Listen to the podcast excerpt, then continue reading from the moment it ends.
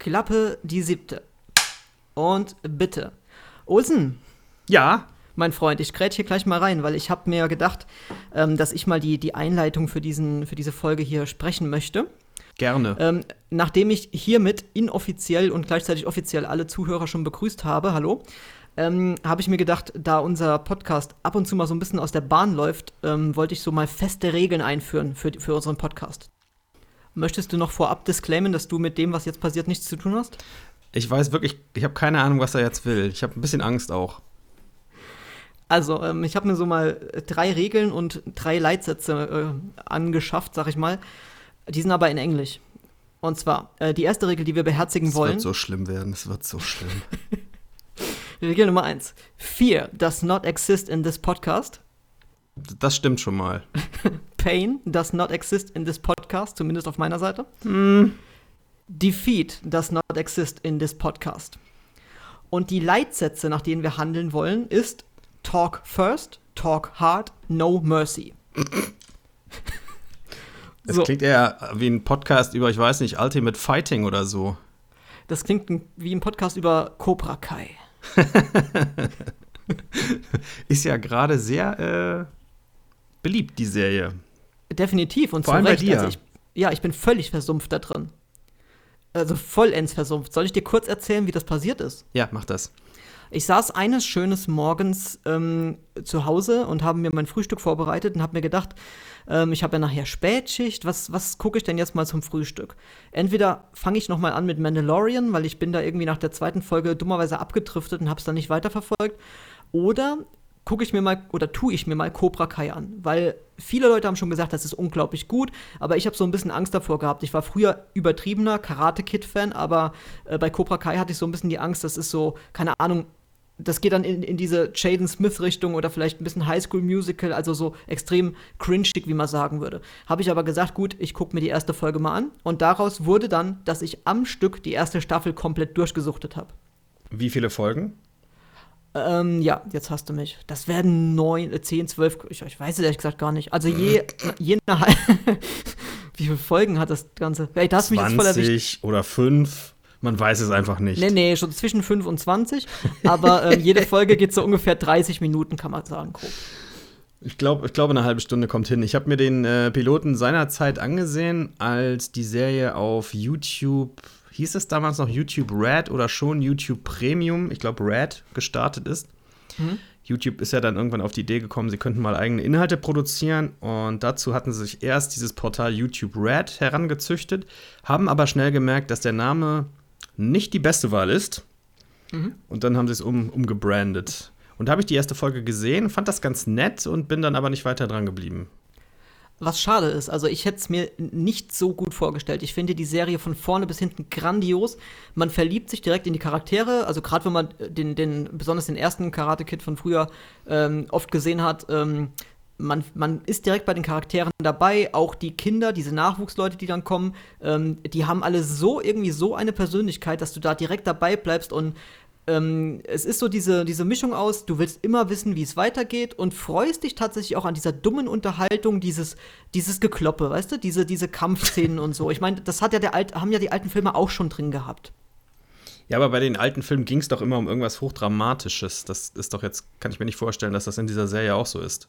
Es wird noch dramatischer und sogar Cybermobbing spielt eine Rolle. Cybermobbing. Nun, Ja, ja. ich sage auch nicht, dass ich es nicht irgendwann mal wieder versuche. Das ist bei mir auch keine Seltenheit, dass ich mir, wenn eine neue Serie anläuft irgendwann, mal so den Piloten anschaue, um grob zu beurteilen, wäre das vielleicht was für mich.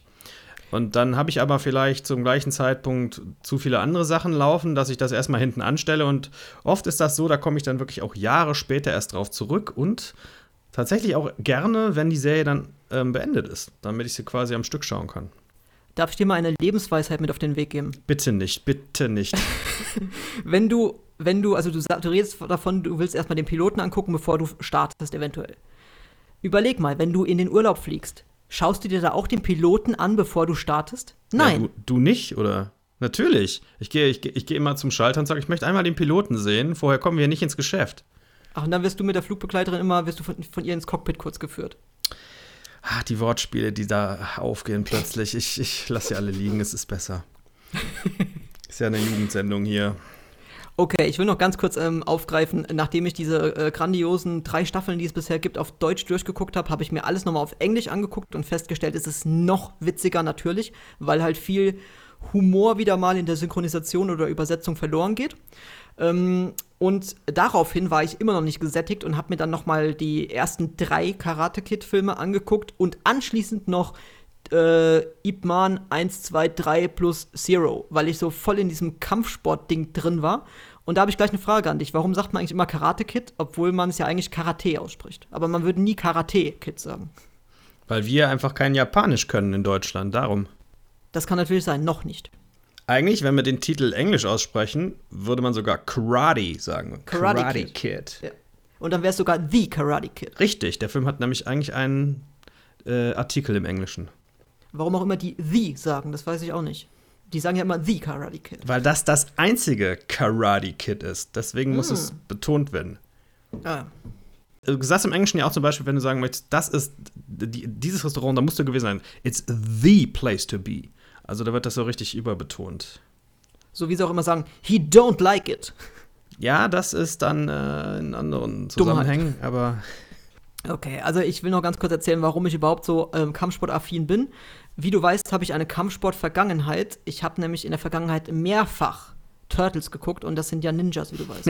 Das war deine Kampfsport-Vergangenheit. Ich dachte, du erzählst mir jetzt, wie du damals in Israel mit den erfahrensten Meistern Krav Maga trainiert hast oder sowas. So war es auch, ja. Aber es sind nur die Ninja Turtles gewesen. Wie immer. Ja, ich musste die ja irgendwie einbringen, genau. Ja, ja. wie ist es denn dir so ergangen? Mit, mit meiner Kampfsportausbildung oder womit? Kannst du auch. Also wenn, ich habe eine Erfahrung, ich habe ich hab viel, also jetzt in den letzten Jahrzehnten eigentlich gar nicht mehr, aber als ich ein Teenager war, so sagen wir mal von 16 bis 25, habe ich total gerne Martial Arts Filme geguckt. Hauptsächlich so Kung-Fu-Filme, die irgendwo im feudalen ähm, Korea oder Japan gespielt haben, so China Swordsman und solche Sachen. Weißt du, wo Leute so völlig unnatürlich an so Drähten durch die Gegend fliegen mhm. und einmal kurz ihr, ihr Schwert zücken und irgendein so Typ fällt so in zwei Hälften auseinander. Das war so mein Ding damals. Das machen die bei Ip Man aber auch noch so. Also die, die springen dann so aus der, aus so einer Moonwalker-Haltung. Also, oder beziehungsweise, wie heißt denn das, wenn Michael Jackson ist nicht der Moonwalk? Wie heißt denn das, wenn er so, weißt du, sich nach vorne beugt oder nach hinten beugt? So im Stehen, im Gerade, ne? Und aus so einer Position springen die auf den Tisch und du siehst halt einfach, wie er nach oben gezogen wird. Mhm. Aber ich, manchmal, wenn es nicht übertrieben ist, genauso dieses entsetzte Gucken, dieses, oh, wenn das nicht zu übertrieben wird, dann, dann kann ich das äh, sehr schön gucken. Die Ip Man-Filme sind da wirklich der genaue Mix. Muss ich mir vielleicht mal reinziehen. Hat ja, haben ja auch einen guten Ruf, zumindest der erste. Ich, ähm, aber was dieses äh, übertrieben überraschte Schauen da angeht, das ist natürlich immer so ein Problem im asiatischen Kino, finde ich. Die, äh, natürliches Schauspiel gibt es da auch, aber ist nicht so beliebt wie bei uns, kann man ganz klar sagen. Ja, außer Parasite. Ja, genau, ich wollte gerade sagen, diese Indie-Filme, da, da, da, klappt es dann wieder. Aber so diese normalen kommerziellen Sachen, die sind, finde ich, immer sehr theatralisch im Schauspiel. Also immer sehr übertrieben im Ausdruck. Und das macht es dann auch manchmal schwer. Und bei uns in Deutschland kommt dann äh, erschwerend noch hinzu, dass die Synchros von den japanischen oder, oder sagen wir generell asiatischen Filmen, früher zumindest, immer ganz billig waren. Von den allerbilligsten Studios angefertigt. Und dann wirkten die Synchros halt nochmal zusätzlich äh, verdummend irgendwie. Also das ist dann so, ähm, es gibt dann gute asiatische Filme und es gibt diese übertriebenen, das wäre jetzt das deutsche Pendant, wäre dann so Til Schweiger-Filme. Ja, könnte man schon so sagen, irgendwie. Bei Til Schweiger-Filmen sind ja auch einfach alle Emotionen auf 100 gedreht, immer, ohne, ohne Grautöne, ohne Zwischenstufen. Ja. Allerdings weniger äh, Kung-Fu-Gekloppe und in der Luft herumgefliege. Ne, dafür mehr äh, Indie-Pop oder sowas, Alternative Rock. Ist das so? Wird das da so richtig so Produkt ja. platziert, damit die Leute das kaufen. Til Schweiger-Filme leben zu 90 Prozent aus, aus einem guten musikalischen Soundtrack, also Musik, ne? also kein Score, Aha. sondern ja, ja, aus ja. Songs. Hm? Interessant. Kann ich gar nicht beurteilen, weil ich tatsächlich von diesen neueren Til Schweiger-Filmen überhaupt gar keinen gesehen habe. Gar nicht mal so sehr aus dieser üblichen Herablassung, die ja viele Leute so haben, äh, Til Schweiger ist alles scheiße, sondern weil es mich schlichtweg einfach nicht interessiert. Ist, ja, da, also da kann ich nicht widersprechen. Ich kann da ausnahmsweise nicht widersprechen. Das tut mir ein bisschen weh. Ja. Vor allem, weil ja gerade Regel 1 war, speak first, speak hard oder so ähnlich. Talk first, talk hard. Talk hard, ja. ja, ansonsten, ich weiß nicht. Also jetzt so in meinem Alter reizt es mich selten, mir mal einen Kampf, Kampfsportfilm anzusehen. Das muss dann schon was sein, wo mir alle Leute erzählen, guck dir das doch bitte wenigstens mal an. Und ich glaube, das letzte, was ich in die Richtung gesehen habe, und das ist jetzt auch schon etliche Jahre her, war The Raid. Dieser indonesische Hochhausklopper-Film. Den habe ich noch nicht gesehen. Oh, Den Ich- muss ich unbedingt gucken. Schade, da würde ich jetzt gerne sein. mit dir drüber reden. Ich fand den technisch schon ganz gut, aber auch nicht so richtig toll. Aber ich verstehe, was Leute daran finden. Mhm.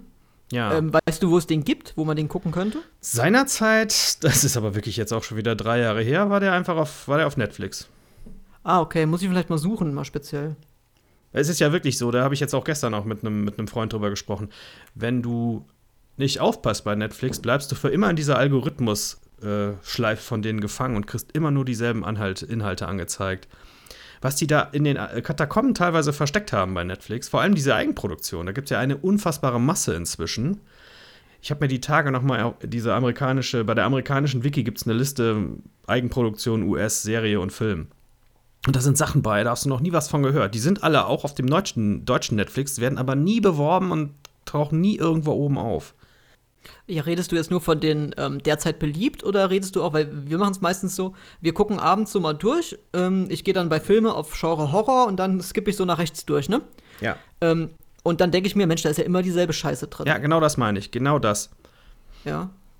Nee, also äh, derzeit beliebt sind ja wirklich die angeblich, die angeblich zehn meist gefragten Titel des Tages oder der Woche dann. Weiß ich manchmal nicht, ob das so stimmt, aber das ist, was sie so behaupten. Oder die Filme, bei denen der Produzent am meisten Geld an Netflix gegeben hat. Ganz genau. Adam Sandler. Hat jetzt wieder einen neuen Deal abgeschlossen, habe ich gelesen. Noch mehr Sandler-Filme bei Netflix. Die haben den die haben irgendwie verlängert. die müssen dummerweise sogar gut sein, ne? Ich habe einen versucht. Was war's denn Check noch? and chill. Check and chill. Und ich habe so direkt wieder verdrängt. Ich habe den auch nicht zu Ende gesehen. Sandler und Sandler und ich, das wird nichts mehr. Es gibt so Ansätze. Ich glaube, das habe ich hier auch schon mal in dem Podcast erzählt. Ich finde Don't Mess with the Zohan gar nicht schlecht von der Grundidee her. Und viele Oh ja. Szenen da sind echt lustig, aber manche sind auch dann wieder so primitiv unter der Gürtellinie, die machen es mir dann so ein kleines bisschen kaputt. Wenn man sich die geknickt hätte, hätte man eine richtig gute parodistische Komödie gehabt. Das stimmt, ja. Und jetzt schneidet man der Haar. Ah, du hast ihn wahrscheinlich wieder nur auf, auf Englisch Ach, oder du auf hast, die Jiddisch. hessisch, ihn auf, hast du die hessische Version gesehen? Klang gerade so. Nee, das war Jiddisch. Jetzt schneid mal der Haar. Und jetzt schneidet man der Haar. Das klang so nach Offenbach für mich. Schneid mir der Haar, Jung. Sonst schallert's aber gewaltig. Wusstest du, dass da so eine Schwuggele ist? Also ich weiß gar nicht mehr genau, wie die das sagen. Ach, das ist ja furchtbar. Nee, das ist im Englischen halt schon so ein bisschen. Er hat so einen kleinen gebrochenen Akzent. Er soll ja Israeli sein, aber so ist es nicht. Könnte man uns wieder über Rassismus in der Synchronisation unterhalten? Lassen wir mal ja, stecken. unbedingt. Das ist gut für den Algorithmus. Algo Algorithmus. für den Algorithmus. ähm, aber wo wir gerade bei Jiddisch sind und so, ich habe äh, auf, wo habe ich den gesehen? Bei Sky zum Kaufen. Also wir sind sehr wohlhabend und kaufen deswegen sehr viele Filme bei Sky oder leihen die. Ja, war nett mit Ihnen. Äh, Ich muss dann jetzt auch los. Ich möchte keine Leute kennen, die von sich selber sagen, wir sind sehr wohlhabend. Und wir kaufen unsere Ähm. Filmtitel aber auch nicht mehr selber, das macht unser Personal für uns, Ja, genau. Also meine Frau guckt. die im Südflügel leben. Weit, Lebt. weit weg von uns. Ach, die Frau, die Frau. Die Frau, ja. Die wird nur so zum Abend, die wird zum Abendessen wird die so rausgelassen, ne? Darf an so sozialen Aktivitäten teilnehmen, wenn, wenn Ja. die anderen Menschen zum Diner eingeladen werden und danach muss die aber auch wieder zurück in ihr Kämmerlein. Ja, die muss zum Abendessen rausgelassen werden, weil sie muss das Abendessen ja servieren. Das macht doch normalerweise das Personal. Dafür braucht man doch. Die Ehefrau sitzt doch da und sagt nur, es ist angerichtet und dann kommen die Bediensteten und bringen das Zeug rein. Ja, aber die anderen sind alle im Homeoffice. Hm, na gut. Ähm, ja, also wir haben, wir haben einen Horrorfilm auf Sky gesehen, der war überraschend sehr, sehr gut und ich glaube, der ist sogar von Blumhouse produziert gewesen. Ja. Der heißt The Vigil, wenn man es richtig ausspricht. Also V-I-G-I-L. Vigil. Vigil. Vigil. Vigil. Äh, Kann, kann man Vigil, ja? Vigil ist doch so eine, so eine, so eine, so eine. äh, Vigil im Amerikanischen ist das so, wenn, wenn jemand beerdigt wird, dann wird so eine Totenandacht gehalten. Das ist ein Vigil. Oh, gut, darum geht's, weil das, das Wort war mir vorher komplett neu. Ähm, es geht um einen, einen ähm, jüdischen, äh, also äh, Vigilist, sag ich mal. Ein, einen Vigilisten. Nein, ich glaube, die heißen Schäumer. Ein Vigilant. Ein Vigilant, könnte man auch sagen. Schäumer? Sch- Schömer, Schoma, Schäumer. Ich glaube, Schäumer. Haben sind das nicht die. Leute, die im Café arbeiten und mir immer einen überteuerten Latte Macchiato verkaufen? Ich glaube schon. Das sind aber die Aufschäumer. Ja, stimmt. Ähm, und dieser, dieser Schäumer, ich weiß, dieser Mensch, der diese Totenwache halten muss, der geht halt, ähm, der wird halt rekrutiert oder wieder mal angeworben von einem alten Bekannten. Ähm, ich weiß nicht, ob das jetzt sogar ein Rabbiner war. Auf jeden Fall ähm, ist er dann in so einem recht normalen Haus, könnte es so amerikanisch-englische Vorstadt irgendwas sein. Also ist nicht übertrieben schön, sondern einfach so schon eher ein bisschen mehr urban als suburban. Ähm, da soll er halt auf die, also Totenwache halten bei einem äh, Mann und seine Witwe, seine ältere Witwe, lebt auch noch in dem Haus. Und in dieser Nacht passieren allerhand gruselige Sachen und der Film ist wirklich sehr, sehr, sehr gut gemacht gewesen. Also der hat dich wirklich gepackt und der war auch, ähm, der hat nicht dich mit Jumpscares einfach nur versucht, irgendwie bei Laune zu halten, sondern du hast eine ekelhafte Stimmung in diesem Haus gehabt. Es war einfach nur düster die ganze Zeit. Das war echt krass. Okay. Der war gut, der war Klingt gut. gut. Hm? Mal nachsehen, was die IMDb dazu sagt. Die ich ja doch immer mal wieder als. Ja, hinter dem Titel gibt es den schon gar nicht. Sehr interessant. Vielleicht ist es nur der eingedeutschte doch, Titel. Da, 2019. Momentchen. 5,5. Naja, aber das ist ja bei Horror auch keine Seltenheit. Ne? Das polarisiert halt immer extrem. Entweder man findet was gruselig und findet dann den Film auch gut oder eben nicht. Ja. Dazwischen ist nichts. Horrorfilme haben es sowieso immer sehr schwer, finde ich, eine gute, gute Bewertung zu bekommen. Das müssen dann ja. schon Sachen sein, wo die Leute sich irgendwie auch so ein bisschen vom Hype oft mitziehen lassen. Action hat es halt einfacher. Auf die Fresse gefällt allen. Aber ähm, bei Horror ist ja so, den einen gefällt halt Saw und äh, Hostel und, und sowas oder Scream und den anderen, ähm, denen gefallen Sachen wie Suspiria oder sowas, ja, ne? wo du richtig. sagst, okay, wow.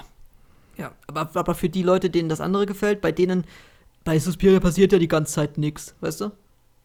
Das ist halt so wirklich, äh, ja, schwierig bei Horrorfilmen. Aber für mich sind das halt trotzdem die besseren Horrorfilme. Also die, wo man möglichst wenig sieht und einfach ist bei mir genauso. permanent Angst hat. Ja. Ähm, was hast du denn so gesehen? Hau du doch mal einen dazwischen. Ähm, ich muss noch eben kurz in meine Filmdatei reinschauen, weil ich das eben schon gemacht haben wollte vorher, was ich nicht getan habe. Ich kann mich nicht mehr erinnern, was mein letzter Film war, weil ich gerade wieder in so einer Serienschleife bin.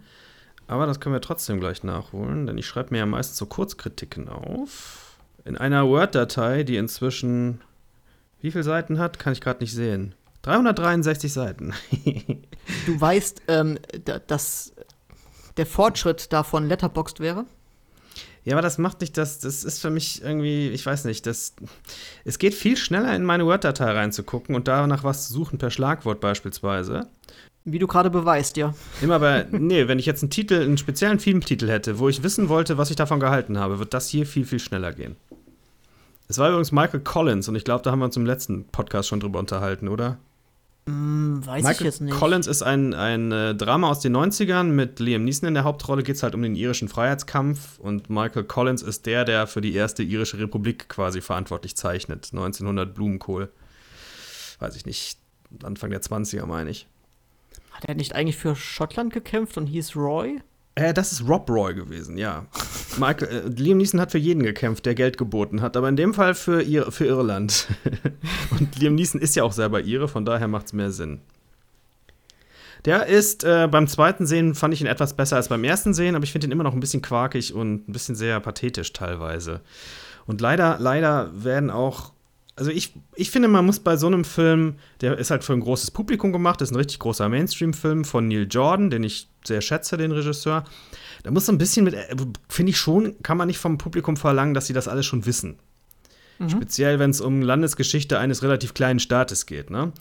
Also da hätte ich ein bisschen mehr Hintergründe schon gut gefunden. Da wirst du quasi reingeworfen in die Handlung und dann musst du dich damit so abfinden. Ja, aber äh, was ganz interessant ist, so von der technischen Seite her, Julia Roberts spielt auch mit. Die spielt die äh, Geliebte von Michael Collins. Ich glaube, sie heiraten auch. Kann mich schon nicht mehr erinnern.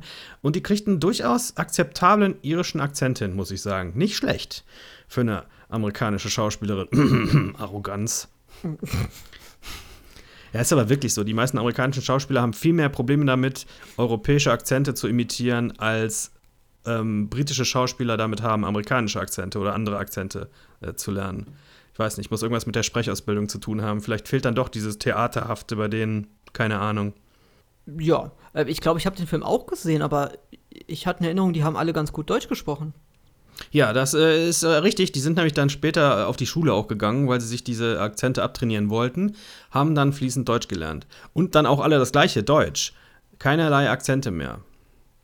Auf die Röttli-Schule. Das nervt mich, nervt mich übrigens wirklich. Ich verstehe ja, dass, dass Filme einsynchronisiert werden müssen, aber dass dann alle gestochenes Hochdeutsch sprechen, selbst wenn man irgendwo in den tiefsten Bergen ist, mhm. finde ich nicht gut. Auch im Deutschen kann man mit Dialekten und mit Akzenten und sowas arbeiten. Warum wird es nicht gemacht? Stimmt, ja, ist korrekt. Also vielleicht, weil dann äh, jeder Zweite einen sächsischen Akzent bekommt und das dann merken sie selber. könnte natürlich sein, das weiß ich nicht so genau. Ja. Ja. Ich weiß nicht, wenn dann einer kommt, äh, der so, wo du, wo du weißt oder wo du jetzt an, an, anhand seiner Herkunft im Original ähm, dir eine andere Stimme vorstellst, der sagt ja, das habe ich so gesehen und dann war das Ganze aber doch anders. Was? Honest? Wo sagt man das Honest? denn? Das war jetzt ne, ne, das, im, im, ganz im Norden von Hessen. no, auf einem nördlichsten Punkt von Nordhessen. Verstehe. Davor habe ich übrigens Tenet gesehen. Haben wir über Tenet schon im Podcast geredet? Nein, habe ich aber auch gesehen. Fandst du, glaube ich, besser als ich. Ich fand den so mittelmäßig. Und du? Ähm, Im Nachhinein, also äh, ich war relativ gut unterhalten von dem Film. Er war mir aber auch zu komplex, sag ich mal. Also zu wirr, sag ich mal. Ich meine, es ist Nolan, das ist klar, aber es war mir dann doch teilweise zu verwirrend. Ähm, und er halt nicht lange nach bei mir, muss ich ganz ehrlich sagen. Ich habe noch so ein paar Szenen im Kopf, aber es ist kein Film, mit dem ich mich im Kopf danach noch lange beschäftigt habe. Ja, geht mir genauso. Ich habe noch diese ziemlich verwirrende Schlusssequenz im Kopf, muss ich sagen. Die möchte ich jetzt nicht spoilen für die Leute, die es noch nicht gesehen haben. Mhm. Ähm, mein Hauptproblem war, dass man ja mit den Personen mitfiebern soll, mhm. aber die so unterentwickelt sind, dass man gar keinen Zugang zu denen bekommt.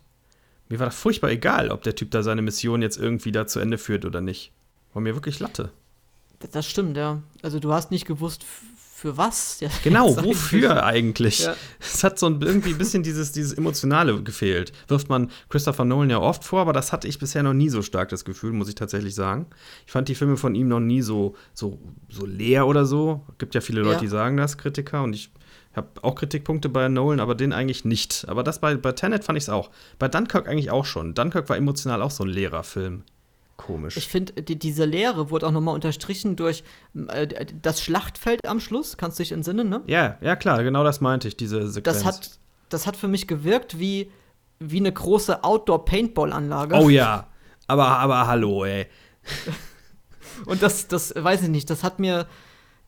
Nee, wie Paintball. Ich habe mich gefühlt, als wärst du gerade so bei irgendwo bei Counter-Strike oder zockst irgend so Team Deathmatch. Ich fand es wirklich schade, weil ich am Anfang die erste, die, die, die, also die erste Szene, die in dieser, äh, in diesem, in dieser Oper spielt, diesem mhm. Opernhaus, finde ich super. Mhm. Dachte ich, ey, das ist ja interessant, was geht hier vor sich? Ähm, ich, bin, ich bin angefixt, ich bin neugierig, ich finde es überhaupt nicht so schlimm, wie die Leute sagen. Und dann so nach der Hälfte dachte ich, als mein Gehirn dann sich auch irgendwie so auf links gedreht hatte und dann muss man ja irgendwann einfach entschließen, entweder du machst das jetzt aus oder du guckst weiter und lässt einfach alle Vernunft fahren. So. Und äh, habe mich dann für die zweite Variante entschieden. Habe ich, glaube ich, gemacht, weil ich, ich habe mir den auf Blu-ray tatsächlich geholt. Das war so ein, so ein Schnellkauf. Ich war im, in einem Geschäft unterwegs und habe gedacht, ach ja, heute Abend, meine Frau hat Spätdienst, dann ich kaufe mir den jetzt einfach mal und gucke den heute Abend. Wäre es ein Stream gewesen, hätte ich ihn mit Sicherheit ausgemacht. Ja, okay. Weil man dann halt auch noch so, so viele Alternativen hat ja oft, ne? Denkt, ja. ach komm, ich habe noch 15 andere für mich auf der Liste, schaue ich lieber was davon.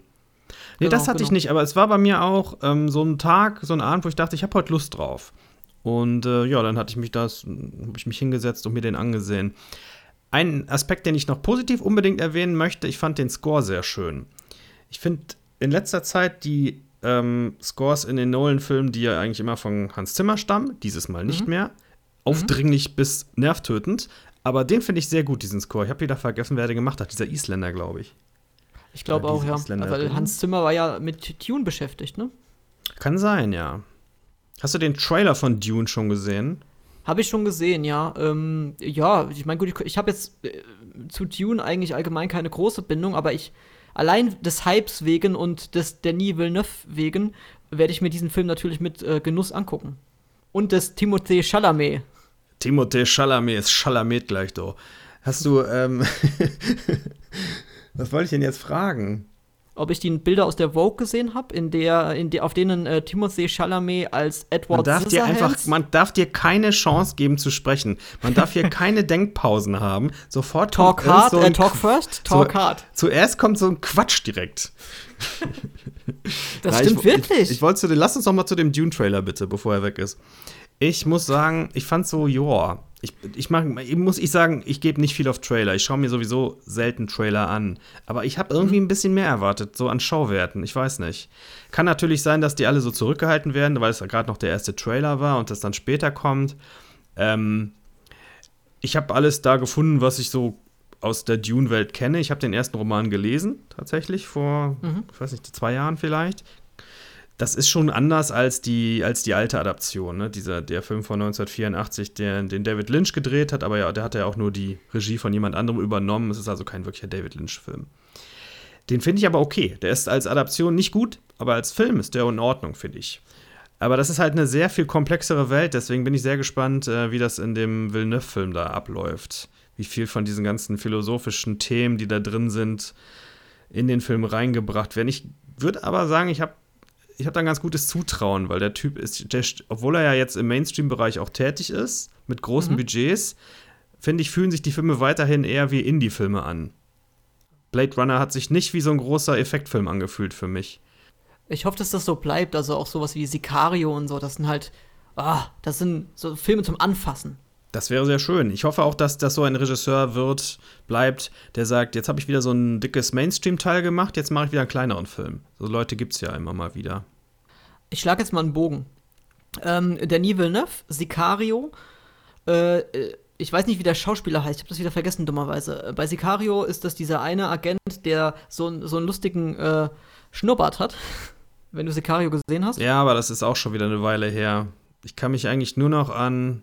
Es ist Benicio del. Toro. Ist es auch, ja. Kann ich mich noch erinnern. Das war's. Also dieser andere Typ hat ein, ein dümmliches Schnurrbartgesicht und dieses dümmliche Gesicht hat er allerdings ohne Schnurrbart in einem Film, den wir vor zwei Tagen gesehen haben, auch über einen Sky-Kauf und der heißt Honest Thief und das ist der ganz neue Liam Neeson-Film. Toll. Toll, ja. Und es ist auch mal wieder ein Liam Neeson-Film, also ein, oh, ich werde von irgendjemandem hier angepiep und äh, deswegen mache ich jetzt euch alle fertig, ne? ähm, ist nicht, hat jetzt nicht so die, ich sag jetzt mal, die, die Brutalität von äh, 96 Hours, also von Taken. Ähm, aber es ist wirklich ein Liam Neeson-Film. Man merkt den alternden Liam Neeson, das merkt man dem Film schon an, aber trotzdem, der Film hat wieder von vorne bis hinten unterhalten. Der war richtig gut und da spielt eben dieser Typ aus ähm, Sicario auch mit. Okay. Ich weiß nicht, wer von denen das gewesen sein könnte. Ich sehe hier gerade die Besetzungsliste von äh, Honest Thief, aber keine Ahnung. John Jake Courtney vielleicht? Nein, Jay Courtney ist der, der Typ aus ähm, Terminator Jeffrey Genesis. Donovan? das könnte er hinkommen. Jeffrey Donovan ist der Hauptdarsteller aus Burn Notice, dieser Serie.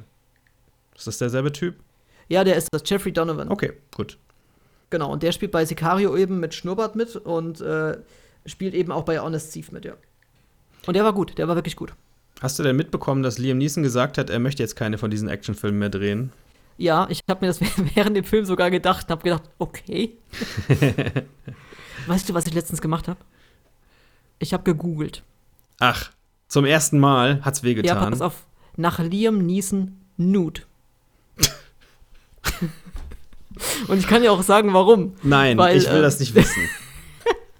Ich habe dir letztens dieses Zitat von, wer war denn das wieder? Kevin Smith? Ist das Kevin Smith, dieser Typ, den du so magst? Ich mag viele Typen sehr. Kevin Smith gehört auf jeden Fall dazu, den finde ich nicht so toll, ja. Genau, okay, dann ist das. Also er hat bei, bei, die, die Cobra Kai Cast irgendwie zu, zu Gast gehabt und hat dann irgendwas gesagt. Ich weiß nicht mehr genau, was er gesagt hat. Your IMDb-List must be longer than Liam Neeson's cock. Irgendwas in der Art. Ja, okay. Und dann habe ich natürlich mal recherchiert, investigativ. Ähm, und ja, also scheinbar, Liam Neeson ist nicht nur mit einem Schauspieltalent gesegnet. Hat er mal in einem Film nackt gespielt oder wo hast du solche Fotos herbekommen? Das ist, es ist in einem Film, ja, und da rennt er irgendwie in einem nächtlichen Garten oder an einem Brunnen vorbei, rennt er nackt durch Okay. die Gegend. ich bin sicher, Kevin Smith schaut sich das jede Nacht zum Einschlafen an. Das kann hinkommen. In Zeitlupe. Das kann sehr gut sein. Einen Film möchte ich noch gerne erwähnen, den wir auch gesehen haben auf Netflix. Sightless. Hast du den gesehen in deiner Liste irgendwo? Das sagt mir nichts gerade. Also der war mal bei diesem heute angesagt oder wie auch immer man das nennt, Sightless. Ähm, da geht es um eine Frau, die. Sightless, wie, wie sichtlos? Ja, ja, genau. Okay, also, dann, ja. Senix. Ja. ähm, äh, Senixsaurus. Die, ähm, diese Frau, die äh, nach einem Attentat auf sie selber ist sie eben blind und ähm, ist dann im Krankenhaus und wird dann von einem ja, ich sag jetzt mal Sozialarbeiter, der sich um die Frau dann kümmert, in ihre neue Wohnung ähm, begleitet und da erklärt er ihr auch alles, wie das alles jetzt so funktioniert und dies und das und wie er ihr jetzt hilft, wieder im Alltag zurechtzukommen. Und es äh, entpuppt sich aber als Psychothriller. Psycho, ein bisschen Horror, ein bisschen. Also mehr Psycho und der war ähm, erstaunlich gut, muss ich sagen. Von der, auch von der, von der Visualisierung, also wie das Ganze, ähm, nur mal so als Beispiel, ohne zu spoilern. Ähm, es wird ein Kanarienvogel, meine ich, ist das, in den Raum gebracht. Der ist grün und gelb. Und äh, die Frau sagt, oh, welche Farbe hat er? Und der Sozialarbeiter sagt, ja, was denken Sie denn, welche Farbe er hat? Und dann sagt sie, ich stelle ihm mir blau vor. Und auf einmal ist er dann den restlichen Film blau. Hm, okay. Also da, da, wird so mit dieser Visualisierung, wie sie es wahrnimmt, wird einem Zuschauer gezeigt, aber auch wie es dann in echt ist. Und das ist sehr, sehr gut gemacht gewesen. Und der war auch echt spannend. Gut. Punkt. Ich habe es tatsächlich neulich auch mal wieder, fällt mir gerade ein, mit einem Netflix eigenproduzierten Film versucht. Nämlich mit Outside the Wire, einem hm. dystopischen Science-Fiction-Film, möchte er jedenfalls sein. Ist aber leider Schrott, durch und durch. Die Idee ist ganz gut. Die Schauspieler sind kacke. Auch Anthony Mackie, will ich auch kacke. Einfach mal so sagen. Einfach schlecht. Ja, der hat ja auch gegen Eminem verloren im Finale. Das ist so schade. Der Film hat, hat so gute Ansätze gehabt. Die Idee war echt nicht, nicht übel. Und die haben das so gelangweilt, routiniert, wurstig gegen die Wand gefahren, das Ding. Sehr schade. Aber ist das, ne, Anthony Mackie, der spielt doch, äh, spielt er nicht auch in der Serie jetzt hier mit? Anthony Mackie ist in äh, deinem Lieblingsuniversum äh, zu Hause als, äh, ich glaube, Black Panther heißt die Rolle. Nee, Black Panther ist äh, Chadwick Boseman. Der Verstorbene? Ja. Aber, aber er spielt da auch irgendwo mit. Anthony Mackie spielt auch da irgendwo mit. der spielt ja. Black Man. oh Gott, das, das tut mir sehr leid, der Lacher kam jetzt. Aber du hast auch gelacht. Ja. Wir entschuldigen unsere, äh, unseren Infantilismus. Ich nicht. Ich dachte, er spielt auch in dieser Serie mit. Was ist denn das für eine Serie? Ist das ähm, Ant-Man vielleicht? Könnte er Ant-Man sein? Snowpiercer. Spielt er nicht bei Snowpiercer mit in der Keine Serie? Keine Ahnung. Ich, ich habe aufgegeben, was diese Serien angeht, die auf Spielfilmen basieren. Ich gucke mir das nicht mehr an. Du willst an. jetzt nicht sagen, dass er eine kleine schwarze Ameise spielt, oder? Bitte nicht. Nein, ich habe einfach gesagt, ich habe aufgegeben. Ich hätte jetzt keine so. weiteren rassistischen Sprüche gebracht, aber wenn das gewünscht ist, kann ich natürlich noch kurz mein KKK-Mitgliedsbuch hier rausholen. Da stehen gute Witze drin. Da ist bei Cobra Kai auch eine lustige Stelle. Da überlegen sie, wie sie das Dojo neu benennen. Und er sagt, wir nennen es einfach Cobra Kai Karate, aber Cobra mit K geschrieben. Und der andere sagt, okay, also KKK. ja. Ähm, wo wir gerade bei Snowpiercer sind. Ich finde immer Snowpiercer ähm, und Dreamcatcher habe ich irgendwie immer so weiß ich nicht, das ordne ich immer so in demselben, äh, in derselben Betitelung ein. Ich weiß gar nicht wieso. Wahrscheinlich auch, weil beides so im Schnee spielt. Das kann hinkommen. Wir haben gestern einen Horrorfilm gesehen, der heißt auch Dreamcatcher, allerdings ist das Catcher dann mit K geschrieben. Ähm, da spielt äh, die äh, Lynn irgendwas aus äh, Insidious mit, also die ältere Dame, die spielt die Elise bei der Insidious-Reihe. Der war aber nicht wirklich, das Ende war sehr beschissen. Ähm, Henry Thomas spielt übrigens auch mit, also der kleine Junge aus E.T. und den man auch aus ähm, Spuk in Hill House und Spuk in Bly Manor kennt. Blü Manor heißt das. Spuk Blü Manor. Blü Manor. Zbüg, Zbüg en Blümenor. ähm, ja, der war aber, den kann man äh, durchaus vernachlässigen. Das war von den Filmen, die wir zuletzt gesehen haben, der dümmlichste. Wie kommt ihr denn da eigentlich immer drauf? Sucht ihr wirklich so, was ist jetzt gerade hier neu drin bei Netflix und das schaut ihr euch dann einfach so an oder habt ihr irgendwelche Kriterien anderer Art? Äh, ja, also ich, ich, also ich und meine Frau aber auch, wir tendieren sehr gern zu Horrorfilmen wir gucken aber auch, keine Ahnung, Liebesfilme, äh, Komödien, was weiß ich, was halt gerade so drin ist oder sowas wie Honest Thief. Aber so in der Regel, wenn wir abends da sitzen und sagen uns, wir wollen noch was gucken, dann gucken wir zuerst Netflix durch, besonders das Genre Horror, dann gucken wir Prime durch, was gibt's da so und dann gucken wir bei Sky. Und bei Sky hast du die Möglichkeit, entweder diese normale On-Demand-Datenbank dir anzugucken, also die Sachen, die einfach On-Demand drin sind, die umsonst sind. Und Sky hat aber auch meistens ein sehr gutes Sortiment bei Filmen neu zum Leihen oder neu zum Kaufen. Ja. Und bei neu, bei neu zum Leihen sind die halt so für 3,99, 4,99 drin. Da kriegst du halt auch wirklich die neuen Ki äh, Filme, die jetzt entweder relativ frisch aus dem Kino wären, sag ich mal, oder aktuell im Kino liefen, wie Honest Thief. Und äh, du kannst aber auch, was ich halt immer noch sehr gut finde, diese Option, äh, dass du einen Film kaufen kannst bei Sky, der ist dann sofort digital verfügbar. Du bekommst aber im Preis inkludiert ähm, die Blu-ray dann zugeschickt, sobald die auf dem Markt ist. Und das Ganze halt auch für 16,99 oder so. Also es ist jetzt kein utopisch hoher Preis. An der Stelle möchte ich mal sagen, keine Werbung, denn das hat er beim letzten Mal auch schon erzählt und allmählich werde ich ein bisschen skeptisch. Katsching. Ja, nee, ist keine Werbung. Das ist einfach nur wirklich mein. Scheck ist in der Post, hoffe ich. ich bin ja grundsätzlich eigentlich so nicht so der übertriebene Stream-Freund, weil ich bin ja, wie du auch, immer noch der, der sagt, ich will lieber weiterhin Filme oder selektierte Filme im Kino gucken. Aber ähm, ja gut, momentan hast du halt keine andere Möglichkeit. Da bin ich schon sehr froh darüber, dass man zumindest nicht auf das normale Fernsehen angewiesen ist, sondern auch nicht nur auf Netflix oder so angewiesen ist, sondern sagen kann, wenn man eh Sky-Kunde ist, da hast du halt auch noch die Möglichkeit, ganz neue Filme, die gerade im Kino jetzt laufen würden, ähm, dir dann anzugucken. Mhm. Da habe ich gleich noch eine andere Frage zu, aber mir fällt gerade noch ein, ich habe da gestern drüber nachgedacht, wie furchtbar das gewesen wäre, wenn uns diese Pandemie hier, sagen wir 1995, ereilt hätte. Das habe ich zu meiner Frau auch letztens gesagt. Stell dir kein mal vor, Internet, das wäre dann passiert. Kein ja. nix. Was machst du da? Du guckst den ganzen Nachmittag Barbara Salesch oder was? Ja, eben, du, du, du, da bist du wirklich aufgeschmissen. Da bist du richtig aufgeschmissen. Man hätte mehr telefoniert wahrscheinlich mit seinen Freunden irgendwie, aber das hättest du ja nicht aufgefangen. Du hättest diesen, diesen Entertainment-Bereich hättest du nicht vernünftig abdecken können. Und dann wäre ich, also 1995 wäre ich dann auch nicht so wohlhabend, wie ich jetzt bin, wenn ich dann ständig mit meinen Freunden telefoniert hätte. ich wollte dich gerade noch fragen, um zum Thema zurückzugehen. Du sagtest, ihr, so, ihr durchsucht dann auch Prime. Das ist ja relativ schwierig, bei Prime irgendwas, äh, irgendwas zu suchen anhand von allgemeiner Schlagworte. Wie, wie macht ihr das? Ähm, meistens einfach über, ähm, nee, nee, meistens einfach gucken, so was ist bei enthalten in Prime drin, in der Kategorie Horror zum Beispiel. Okay. Weil das finde ich ja den großen Nachteil bei Prime nach wie vor, dass die keine vernünftige Sortierung in irgendwas haben. Ja, ich finde Prime eigentlich auch, auch schwierig, muss ich ganz ehrlich sagen. Da merkst du halt weiterhin, dass Prime für Amazon halt so sowas ist, was sie halt so mit nebenbei haben. Mhm. Neben Waschmaschinen, Yachten und was man sonst noch so verkaufen kann, aber nicht wirklich äh, auf die Kunden achten in dem Punkt. Da geht es wirklich nur darum, Abos abzuschließen. Aber ist trotzdem krass, wie schnell das so gewachsen ist. Also ich erinnere mich noch so Anfang 2000er, glaube ich, als ich das erste Mal mit Amazon in Verbindung kam, da habe ich mir irgendein Star Wars Buch, ich glaube Jedi Padawan, keine Ahnung, irgendwas bestellt und da, da habe ich Amazon so wahrgenommen, das ist halt ein, ein Online-Vertrieb, wo du dir halt sowas wie Bücher bestellen kannst. War es ja auch, das war ursprünglich ja. waren es nur Bücher und dann kamen, glaube ich, erst CDs und ähm, auf, Bis hin zu HSC-Säften und sowas. Ja, ja, genau, alles. Also jetzt ist halt der, der war ein Supermarkt. Und ich, ich in meinem Konsumverhalten versuche das auch inzwischen, wenn es geht, zu vermeiden und woanders zu kaufen.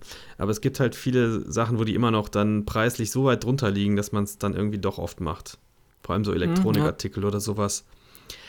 Da könnte ich aber schön den Bogen schlagen. Ich hatte ja eben schon angedeutet, ich bin eher im Serienbereich versackt in der letzten Zeit. Und auf Amazon Prime habe ich vor kurzem gesehen die zweite Staffel von Homecoming. Homecoming ist eine von Prime eigenproduzierte Serie, die komplett unter dem Radar fliegt und kaum jemand gesehen hat, die erste Staffel, obwohl Julia Roberts da die Hauptrolle spielt. Und es ist ein sehr interessanter, also es ist von dem Typen, der Mr. Robot gemacht hat, Sam Esmail, mhm. was dann auch der Grund ist, warum ich, warum das für mich interessant wurde und ich mir das mal äh, reingezogen habe erzählt, ich will das inhaltlich, kann man da kaum drüber reden, ohne schon dick zu spoilern. Es ist eine sehr interessante Geschichte, die ein wichtiges amerikanisches Thema der Neuzeit aufgreift, in so etwas verklausulierter Form. Und es ist ein Psychothriller, kann man sagen. Und stilistisch ist das Ganze fantastisch gemacht in der ersten Staffel. In der, in der zweiten Staffel übernimmt dann ein anderer Regisseur das Ruder. Dann ist es immer noch gut stilistisch, aber halt nicht mehr so aufdringlich stilistisch. Macht aber nichts, weil die Handlung der ersten Staffel, die im Prinzip abgeschlossen ist, kannst du dir auch alleine ansehen und sagen, das war's. Die wird dann halt in der zweiten Staffel von, habe ich so auch noch nie gesehen, ähm, von anderen Personen weitergeführt, aber trotzdem wird die Handlung neu beleuchtet aus einem anderen Sichtwinkel irgendwie oder neue Informationen kommen hinzu. Finde ich sehr interessant, weil ich hatte dann gelesen nach der ersten Staffel, jetzt äh, gibt es eine neue Besetzung zur zweiten. Ich dachte, hm, also wird das eine Anthologieserie oder was? Kennt man ja inzwischen, ne? American Horror Story oder sowas. Komplett mhm. neue Handlung pro Folge. Fargo auch als Beispiel. Nein, es bleibt tatsächlich in dem Kosmos auch an den Handlungssträngen der ersten Staffel dran und erzählt die halt mit überwiegend neuem Personal weiter. Und sehr gelungen, wie ich finde. Nicht ganz so toll wie die erste Staffel, die wirklich hervorragend ist, aber auch sehr gut, kann ich, kann ich sehr empfehlen. Homecoming auf Prime. Muss ich da mal im Auge behalten. Also habe ich jetzt tatsächlich, ich habe das jetzt gerade äh, am Anfang mit Homeland verwechselt. Da habe ich irgendwie zwei Staffeln oder drei Staffeln gesehen. Da bin ich aber da irgendwie ausgestiegen. Ich kann ähm, die Neurose von dieser Hauptperson nicht ertragen. Ansonsten wäre ich bei Homecoming länger dran geblieben, aber ich kriege es nicht hin, mir das anzusehen. Ja, die ist wahrscheinlich immer noch deprimiert, dass sie damals ähm, zusammen mit äh, Leonardo DiCaprio gestorben ist. Wahrscheinlich.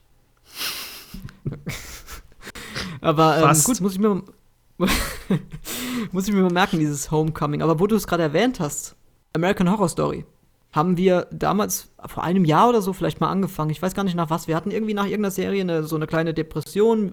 Was gucken wir jetzt? Dann haben wir uns mal rangewagt an die erste Folge American Horror Story und fanden das furchtbar von der Kameraführung, von allem. Das kennst du ja selber. Du guckst irgendwas, wo du total drauf verhaftet bist und dann guckst du danach was anderes und dir gefällt der Stil nicht und dann kannst du da gar nicht, hast, gibst du dem Ganzen gar keine Chance.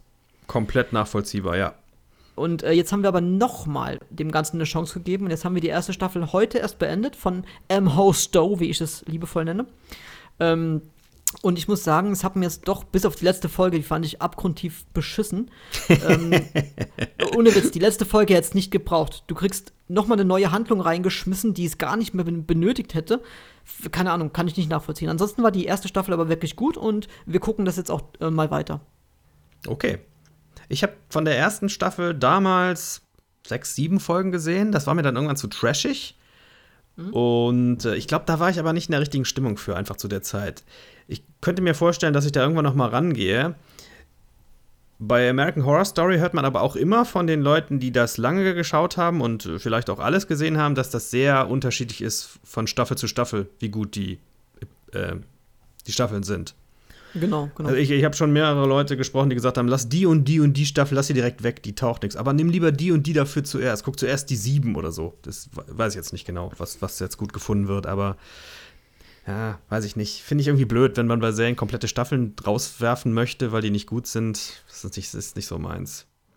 Bin ja auch mehr der Typ für Fortsetzungen. Also dieses Anthologie-Thema ist ganz gut, aber noch lieber ist mir doch eine Serie, die dann über mehrere Staffeln eine Handlung erzählt. Ja, vor allem ist es da ja so, da spielen ja, glaube ich, größtenteils dann immer dieselben Schauspieler mit, nur in anderen Rollen. Anfangs, später dann nicht mehr. Ja, aber das okay. ist so. Aber die Idee finde ich schon gut, dass man quasi den Leuten neue Aufgaben gibt, wie beim Theater. Die spielen die verschiedenen, verschiedene Stücke, finde ich schon gut. Gut, so habe ich das noch nicht gesehen. Ich fand es halt nur bei, bei ähm, Spug or Blue Manor auch etwas äh, befremdlich anfangs, die Typen aus äh, Hill Haunting, Hill House, ja, Hill House. Hill House ähm, äh, zu sehen, aber mich dann halt auf diese neuen einzustellen, weißt du? Und Henry ja. Thomas, ich kann das Gesicht nicht mehr sehen. Ich kann es nicht und ich kann seitdem auch E.T. nicht mehr e sehen. Ja, das ist E.T. E.T. sein hässlicher, äh, der, der, der, hässliche Kollege von E.T. Der hässliche Kollege von E.T. Wo E.T. so wunderschön ist, ja, ja. Habe ich E.T. gesagt? E.T. E.T., ja. E.T. ist auch IP. sehr hässlich, aber. der IP-Mann. Haben Sie schon mal einen attraktiven Systemadministrator gesehen, meine Damen und Herren? Also. Na, ich kann das, das Henry Thomas Gesicht nicht mehr sehen. Das ist so ein, ach so ein verzweifeltes Gesicht. Oh. Ich kann mich nicht erinnern, den als Erwachsenen mal irgendwo gesehen zu haben. Bestimmt habe ich's, aber mir fällt nichts ein. Ja, musst du einfach nur mal Hill House und, und Blue ja, gucken. vielleicht demnächst mal irgendwann, wenn ich die anderen 79 Serien weg habe, die ich so. Ja, Cobra Kai zum Beispiel. Cobra Kai. Okay. Ähm, es spielt bei, bei Dings, bei äh, der ersten Staffel auf jeden Fall von ähm, M. Ho Stowe, spielt auch äh, Tessa, Tessa, Tessa Famiga mit, die jüngere Schwester von Vera Famiga, die man ja aus Conjuring zum Beispiel und so weiter kennt. Und diese Tessa, Tessa, ich weiß gar nicht, wie sie heißt, die war ja auch die Hauptrolle in The Nun, in diesem Sch Scheißfilm. Mhm. Punkt. Jetzt darfst du. Okay, dazu habe ich nichts mehr beizutragen. Keine sinnlosen Spökesschens und Sortisen. Ich wollte noch erzählen, dass ich, die Leute, die mich kennen, werden überrascht sein, tatsächlich die erste Comedy-Serie meines Lebens zu Ende geschaut habe. Ich hab's nicht mit Comedy-Serien, muss ich dazu sagen. Es ist nicht so meine Welt. Aber ich habe jetzt über die letzten Monate Friends geschaut und es erfolgreich zu Ende geführt. Und bin ich ein bisschen stolz drauf. Und es hat auch meistens Spaß gemacht. Aber nur meistens. Denn Friends hat wirklich fantastische Dialoge und, und vor allem in den ersten Staffeln nachvollziehbare Figuren. Aber so zum Schluss hin treten dann die Probleme dieser Serie doch deutlich zutage. Nämlich, dass das komplett kindische Menschen sind, deren, deren, deren Verständnis von Freundschaft bedeutet, ständig die eigenen Freunde zu hintergehen und zu belügen und irgendwie zu manipulieren. Und dann hat die Serie halt auch noch eine nette Portion Homophobie drin. Aber das ist halt auch eine 90er-Serie, könnte man jetzt sagen. Aber trotzdem. Ja, das hat es mir ja nicht ganz so leicht gemacht. Das klingt ja komplett wie eine Beschreibung von mir. Du dann aus? Ja, dann guck dir das mal an, falls du es noch nie gesehen hast. Ist jetzt aktuell wieder bei, bei Netflix zu sehen. Die wechselt immer hin und her, die Serie. Die ist ein Jahr bei Netflix, dann ist sie wieder ein Jahr bei Prime. Dann ist sie wieder ein Jahr bei Netflix, so war es bisher. Ich bin nämlich mit Anfang der neuen war ich, da hat Prime gesagt, so noch drei Tage. Und ich so, nein, schade, ich schaff's nicht mehr. dann dachte ich, ach, warte mal ab, kommt bestimmt wieder bei Netflix. War fünf Tage später bei Netflix. Also es ist, äh, es ist halt auch eine sehr, sehr beliebte Serie. Ne? Dementsprechend werden die wahrscheinlich doch noch ordentliche Wiederaufrufzahlen auch haben bei dem Ding. Ich weiß noch nicht, ob das was für mich wäre. Also so gerade so, ähm, so Homophobie und so oder so subtile Homophobie ich mag Homophobie eigentlich grundsätzlich nicht so und äh, vor allem, wenn es auf Netflix läuft, nicht, weil Netflix ist mir teilweise auch zu schwul. ja, du hast halt wieder das Darkroom Special abonniert, sollst du ja nicht machen. ja, das ist halt so, das ist halt, das ist halt nicht, das ist halt keine richtig bösartige, bösartige Homophobie, würde ich sagen. Aber es ist halt dieses typische zwei Männer, es wird so angedeutet, dass zwei Männer irgendwie Sex haben können und dann müssen die immer alle so, äh, Igitt reagieren. So, das, das finde ich so, oh Gott. Kindergarten, hm. weißt du? naja.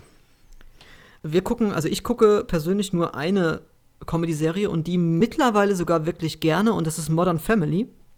Oh ja, ist beliebt. Ähm, das, genau, haben wir uns angewöhnt, äh, immer zum Frühstück zu schauen, weil das so ziemlich genau, diese 20 Minuten, 22 Minuten, genau in unsere Hauptesszeit, also die, solange wir halt fürs Frühstück brauchen, äh, gut reinpassen. Ähm, und ich finde den Humor teilweise Weltklasse. Dieses subtile, grandios durchdachte humoristische da drin, wo du wirklich denkst, boah, das war jetzt aber echt heftig. Das kriegen die teilweise richtig, richtig gut hin. Was, für, was würdest du sagen, macht eine gute Comedy-Serie aus? Ähm, Konservenlacher dürfen nicht drin vorkommen. Und das ist ja bei Friends, glaube ich, trotzdem der Fall, ne? Es sind tatsächlich echte Lacher, das ist vor Publikum aus, aufgezeichnet, aber es macht unterm Strich keinen Unterschied, weil es halt trotzdem mhm. Lacher sind von Menschen, die man nicht sehen kann an Stellen, wo man halt nicht mehr selber entscheiden kann, möchte ich da lachen oder nicht. Genau, genau.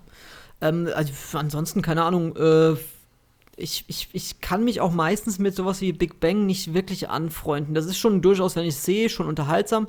Aber ich finde jetzt von den Sachen, die ich so gucke, äh, gerade dieses Modern Family Beispiel, diese ganze Konstellation der Familien, die da mitspielen, ähm, die harmonieren schön miteinander und die, die, werfen teilweise jetzt keine offensiven Witze da rein, sondern es ist mehr so, du guckst das und du bekommst einfach subtil mit, oh, okay, das war gerade die Komik an der ganzen Situation und das ist teilweise, teilweise schämst du dich oder denkst dir so, oh, ich wäre jetzt nicht gerne in dieser Situation. Das ist für mich wirklich gute Comedy. Also wenn ich nicht so, äh, hey, der Hund hat in den Garten geschissen, weißt du, so, sowas, ja.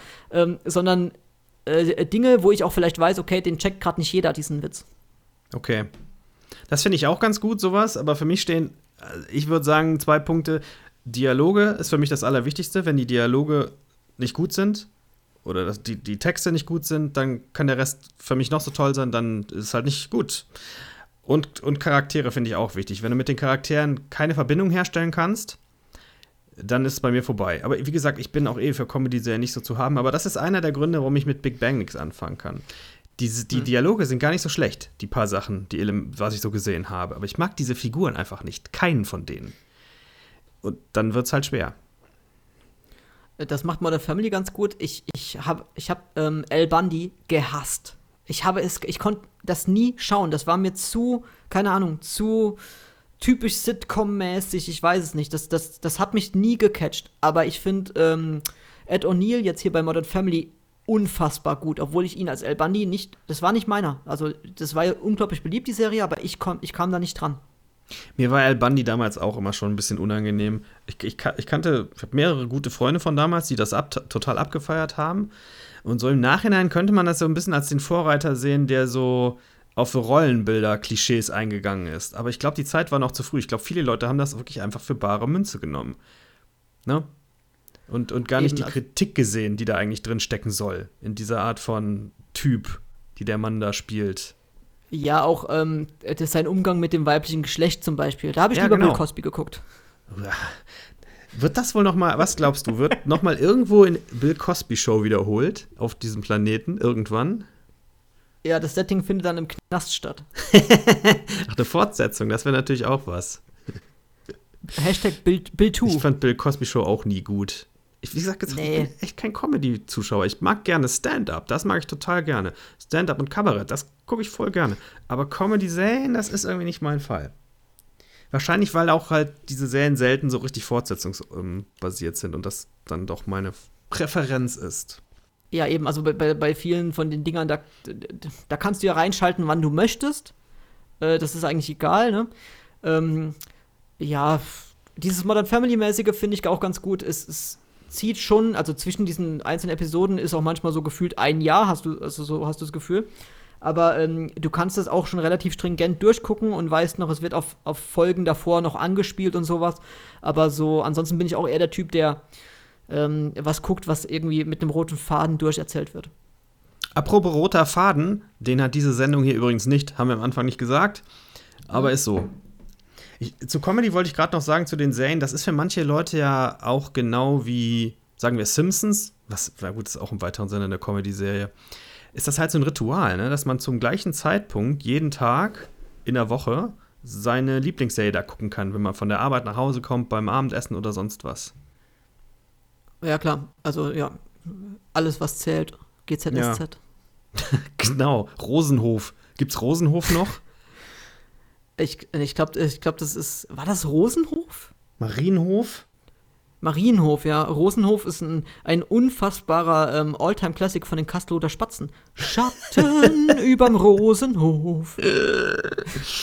Wahrscheinlich meinst du das. Äh, das weiß ich, die glaube ich noch nicht bewusst gehört. Was, was war denn das mit Rosen? Rote Rosen, so hieß das. Rote Rosen, ja, Liebe Sünde. Ah, nee, das war wieder was anderes. Aber Rote Rosen und Wahre äh, Marienhof. Liebe. Ja. Piep? War das Piep? Hieß es Piep? Piep.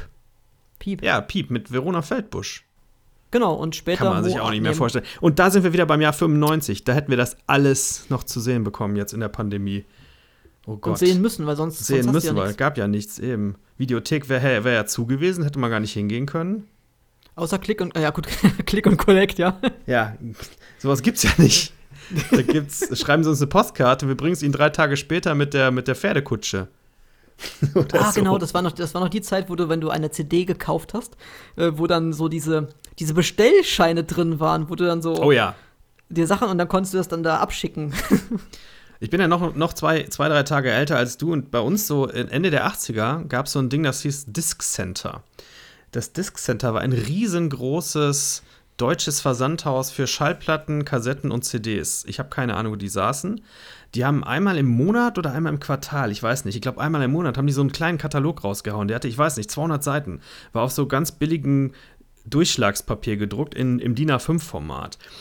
Und da hat man sich immer mit seinen besten Freunden zusammengesetzt und hat äh, da Platten bestellt. Man musste nämlich sammeln, damit man über, dieses Mindest, über diesen Mindestbestellwert kam, damit man sich die sonst sehr hohen Portokosten sparen konnte. Und dann hatten die auch so, so reduzierte Alben dabei. Ich weiß nicht, wo die die her hatten. Die waren irgendwo vom Laster gefallen oder so. Die hatten alle, so- da hatten die CD so eine Stanzung in der Hülle. Da war richtig, richtig so ein Loch rausgestanzt. Total spektakulär. Oder auch bei LPs. Also nicht auf den Vinylplatten zum, selber zum Glück, aber auf den, auf den Hüllen. Echt so eine Lücke, einfach so rausgeballert.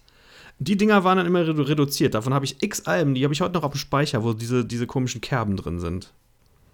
Ja, das war jetzt ein bisschen off-topic, aber fiel mir gerade Kenne so ich, ein. tat- kenn ich aber gar nicht. Also Disc, Disc Center war mir Disc jetzt. Center. Pass mal auf. Ja. Wir gehen jetzt mal voll vom Thema weg. Das googeln wir jetzt mal. Disc Center. Sehen, was dabei rauskommt. Disc Center Katalog wird hier direkt vorgeschlagen. Kennt ihr noch das Disc Center in Weikersheim? Wo war denn, wo ist denn Weikersheim? Mit Krokodillogo, ja, ach du Scheiße. Oh Gott, ich krieg grad voll die Gänsehaut. Hier sind eingescannte ähm, Cover zu sehen von dem. Ich gucke jetzt selber mal. Tausende Tiefpreisknüller, schnell bestellen. Extra Vorteile. Ach Gott. Ja, ja, nee, das kenne ich tatsächlich nicht. Ja, das ist auch, wie gesagt, wir reden hier so Ende 80er, Anfang der 90er war das vorbei bei denen. Aber ihr habt echt noch viel in der, in der Mittelschicht, äh, Mittelschicht, natürlich, wir waren ja auch reich. Aber vor allem in, äh, in der Mittelstufe habe ich viel bestellt da mit Freunden. Da gucke ich mich nachher nochmal durch. Das, das wird jetzt hier für den Filmpodcast ein bisschen zu weit, aber sehr interessant, das, was einem so einfällt zwischendurch. Lange her. Lange her ist auch, ich möchte das noch unbedingt erwähnen, äh, die erste Staffel von ER, Emergency Room. Die ist nämlich im Jahre 1994 gestartet, genau wie Friends. Und da bin ich ja Riesenfan von und mache alle paar Jahre einen kompletten Neudurchlauf. 15 Staffeln, 332 Folgen. Oder 331, bin ich ganz sicher. Ja, das funktioniert. Man braucht Monate dafür, ne? Die muss man einplanen. Aber manche von den Dingern kannst du auch. Ich weiß nicht, was, was es hat, dass diese, diese Network-Serien aus der Zeit damals, die macht, die sind so unglaublich gut bingebar. Da kannst du dir fünf, sechs Stück am Abend reinziehen, problemlos. Ohne dass das zu Ermüdungserscheinungen führt, wie bei neueren Serien. Die sind einfach irgendwie mehr auf mehr Unterhaltung aus. Und trotzdem hat diese Serie ja, und sonst würde ich sie nicht mögen, auch einen großen, großen ähm, Anspruch schon für so eine Network-Serie. Und die hatten da genau die richtige Mischung aus Anspruch und, uh, und Entertainment für mich. Ja, und die, viele Leute sagen ja dann von, also die paar, die das bis zum Schluss geguckt haben hier in Deutschland, ah, es wird immer schlechter und dann sind ja auch die ganzen alten Figuren irgendwann weg. Das stimmt auch zum Teil, aber dann sind halt auch neue interessante Figuren drin, die neue interessante Handlungsstränge haben.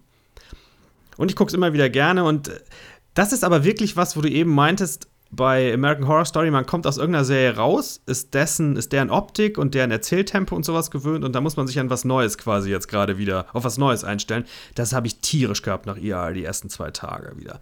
Weil du hast echt, ich habe natürlich zwischendurch auch noch ein paar andere Sachen geguckt und nicht durchgehend nur IR. Aber wenn das dich monatelang hast du das verfolgt und dann sollst du jetzt, dann ist vorbei und dann bist du ein bisschen traurig. Ich war auch wieder ein bisschen sehr, sehr traurig, und ja, wie machst du jetzt weiter? Alles andere ist dann erstmal so, ach, muss ich mich jetzt hier neu eingewöhnen? Nee, keine Lust. Nochmal von vorne anfangen direkt ist auch blöd. Was guckt man dann nach IA? Guckt man dann Scrubs oder Nachtschwestern? Ich habe mich entschieden, das funktioniert überhaupt nicht. Habe ich die letzten Male versucht es gibt einfach keine Arztserie, die mich ansatzweise so interessiert oder so fasziniert hat wie ER. Ich finde alle anderen Arztserien, die ich geguckt, versucht habe, fand ich alle minderwertig. Keine von denen mehr als fünf, sechs Folgen ausgehalten. Also wird, da wird in dem Bereich geht es einfach nicht. Da muss man sich was anderes suchen. Bei mir ist es dann The Last Kingdom geworden, komischerweise. Vierte Staffel. Die hatte ich die dritten, da hatte ich die, die ersten drei ja schon gesehen vor einer Weile. Ah, tatsächlich auch, glaube ich, die einzige Serie, die ich immer dann geguckt habe, als die Staffel rauskam und immer ein Jahr auf die nächste Staffel gewartet habe. Geht bei der Serie aber auch. Kennst du The Last Kingdom? Ja, habe ich aber tatsächlich auch nie gesehen. Ist halt Vikings in besser. Oh, jetzt kriege ich auf die Schnauze. Ist aber tatsächlich meine Meinung, weil es ist nicht so esoterisch aufgeblasen, es folgt einer geradlinigeren Handlung und es ist sehr viel unterhaltsamer, meiner Meinung nach. Ja, ich find's gut.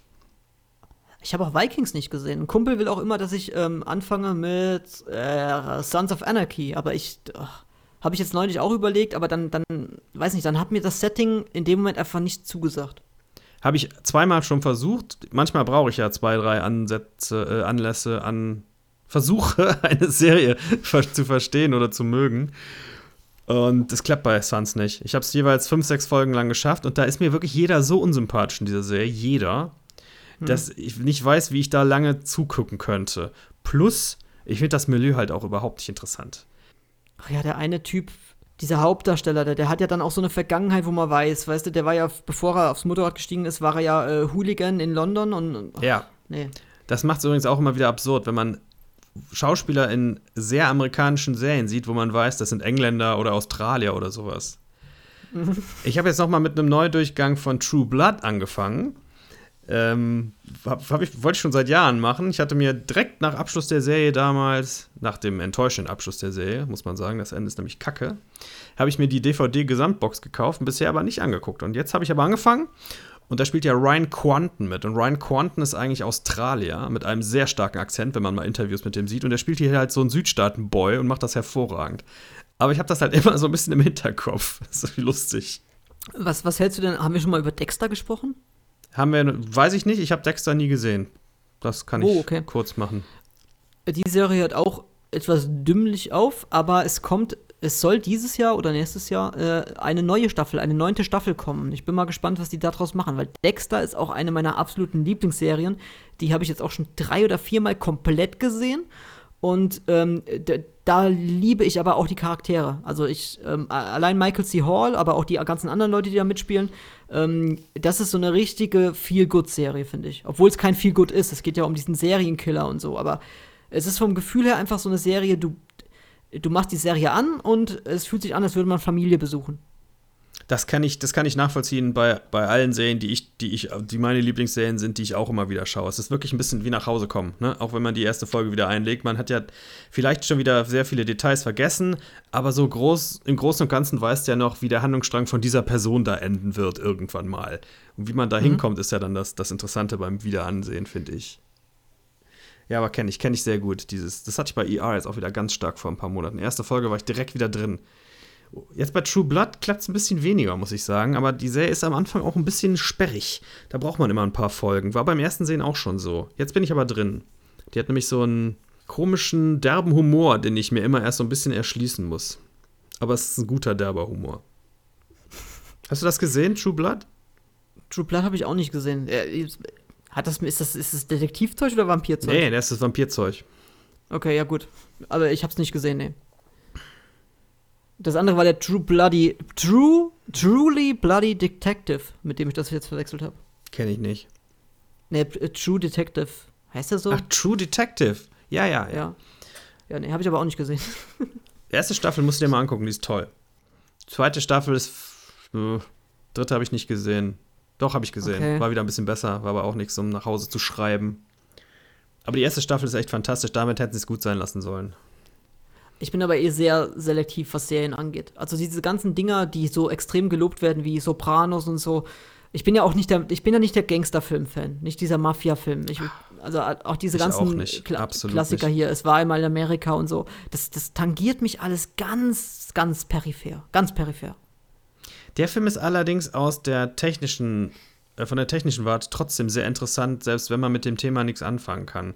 Weil es geht auch gar nicht so sehr um Mafia in dem Film, geht es natürlich auch, aber es geht um Nostalgie. Um, um, um, der Film spielt, fängt auf so einer so eine Jetztzeitebene an und erzählt dann quasi die 40 Jahre davor, wie es dahin geführt hat. Und er hat so unglaublich ergreifende Musik von Ennio Morricone, das könnte dich interessieren. Den würde ich mir vielleicht doch mal geben. Also, wenn du nur einen weiteren Mafia-Film in deinem Leben sehen möchtest, vers versuch's mal mit dem, weil der ist halt anders. Und die Zeit ist auch interessanter, in der der spielt. Spielt halt in den 20er und 30er Jahren und nicht, äh, was weiß ich, 1995. Also vor der NSDAP. Oder beziehungsweise in der NSDAP. Anderer. Kontinent. Ach so. Ach so, okay. Oh, Digi vor allem. ich bin wirklich sehr, wo wir jetzt wieder bei NSDAP sind, sehr äh, selektiv. Wo, was heißt denn, wo wir hier wieder bei NSDAP sind? Ja, ich habe es gerade reingeschmissen, jetzt sind wir wieder da. Ich bin da Aha. sehr selektiv, was die Serienselektion angeht. Das finde ich viel schlimmer als Black Man, wenn ich ehrlich bin. Die Art von Humor. Ja, ist es auch. Aber das Gut, ist. Das gut, dass du es ja. einsiehst. Lass uns Filmzitate raten. Was hältst Ja, du bitte, davon? ja, genau, bitte. Das ist mein Highlight von unserem Podcast, ey. Ich, ich babbel immer nur mit dir, um, dies, um das zu bekommen. Wir haben, heute, wir haben heute richtig gutes Zeug. Wir haben nämlich sogar Audiosachen. Ich bin gespannt, ob das gleich klappt. Aber zuerst wenden wir uns mal dem Dan zu. Dessen Rätsel wir beim letzten Mal ja nicht lösen konnten. Und beim Mal davor auch nicht.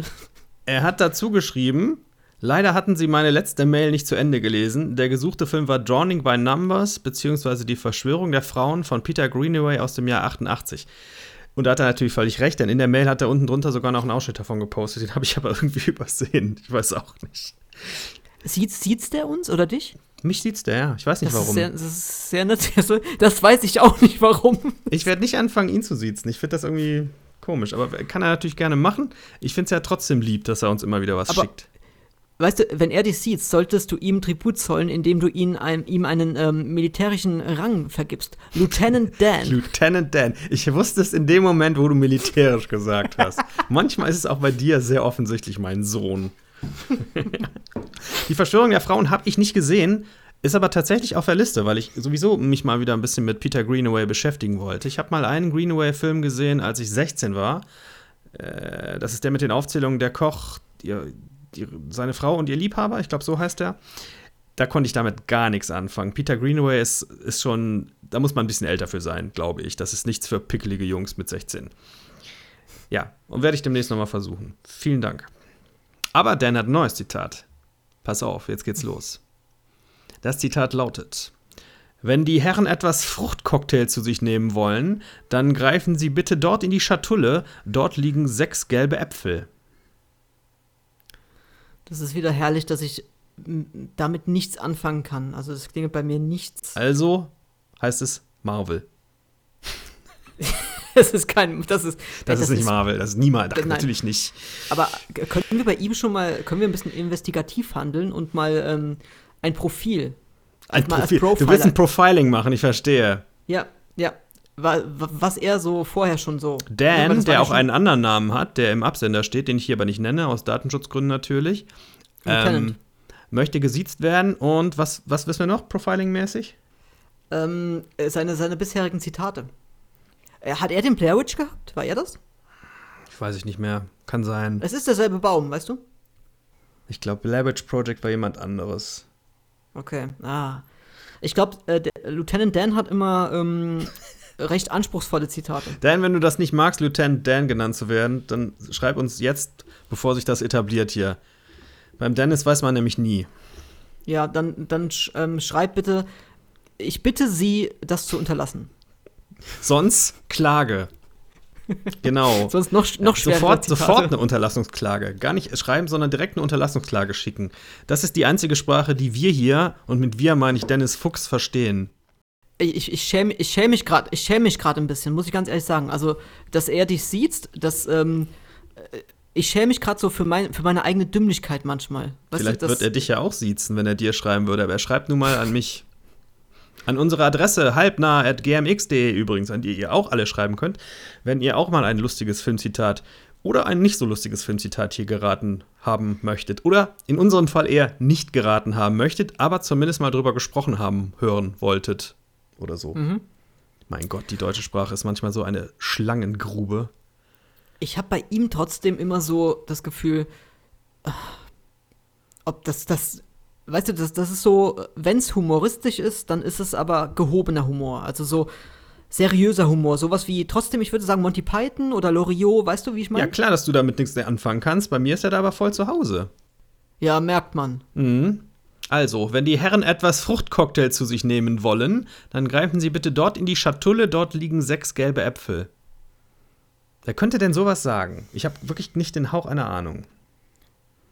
Das, das könnten halt viele Leute sagen. Also das könnte ein Dr. King Schulz sagen, mit dem du wiederum nichts anfangen kannst. Ich weiß aber immerhin, wer das ist. Nein, nicht King Schulz. Das, das sagt dann, wenn dann ein, ein Miss, Miss, Monsieur, Can, Monsieur Candy. Guck mal, damit hätte ich jetzt nichts mehr anfangen können. Hm? Und Dr. King Schulz? Ja, damit kann ich was anfangen. Wer ist das? Inglourious Bastards, dein Lieblingsfilm. Nein, das ist äh, Django Unchained. Ah, aber okay, derselbe aber Schauspieler. Fast, ja, es- ist Christoph Waltz Christ- jedenfalls. Christophe ne? Le Waltz. Christoph Blümanor-Walz. Es könnte ein DiCaprio als äh, Mr. Candy in, in, in äh, Django Unchained sagen.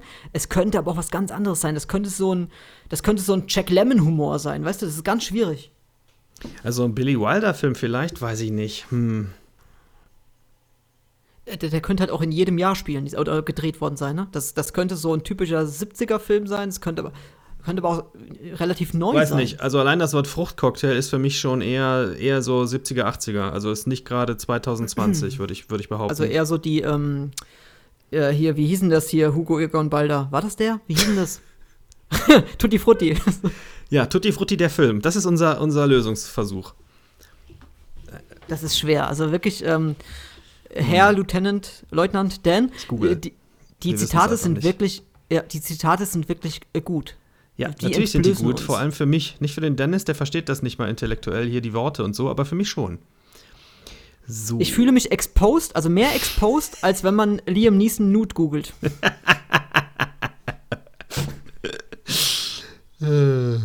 So. Oh, das ist ja, ach Gott. Moment, bevor ich wieder was Falsches auflöse, gucke ich doch mal in diesen Thread rein, wo ich hier gerade sehe.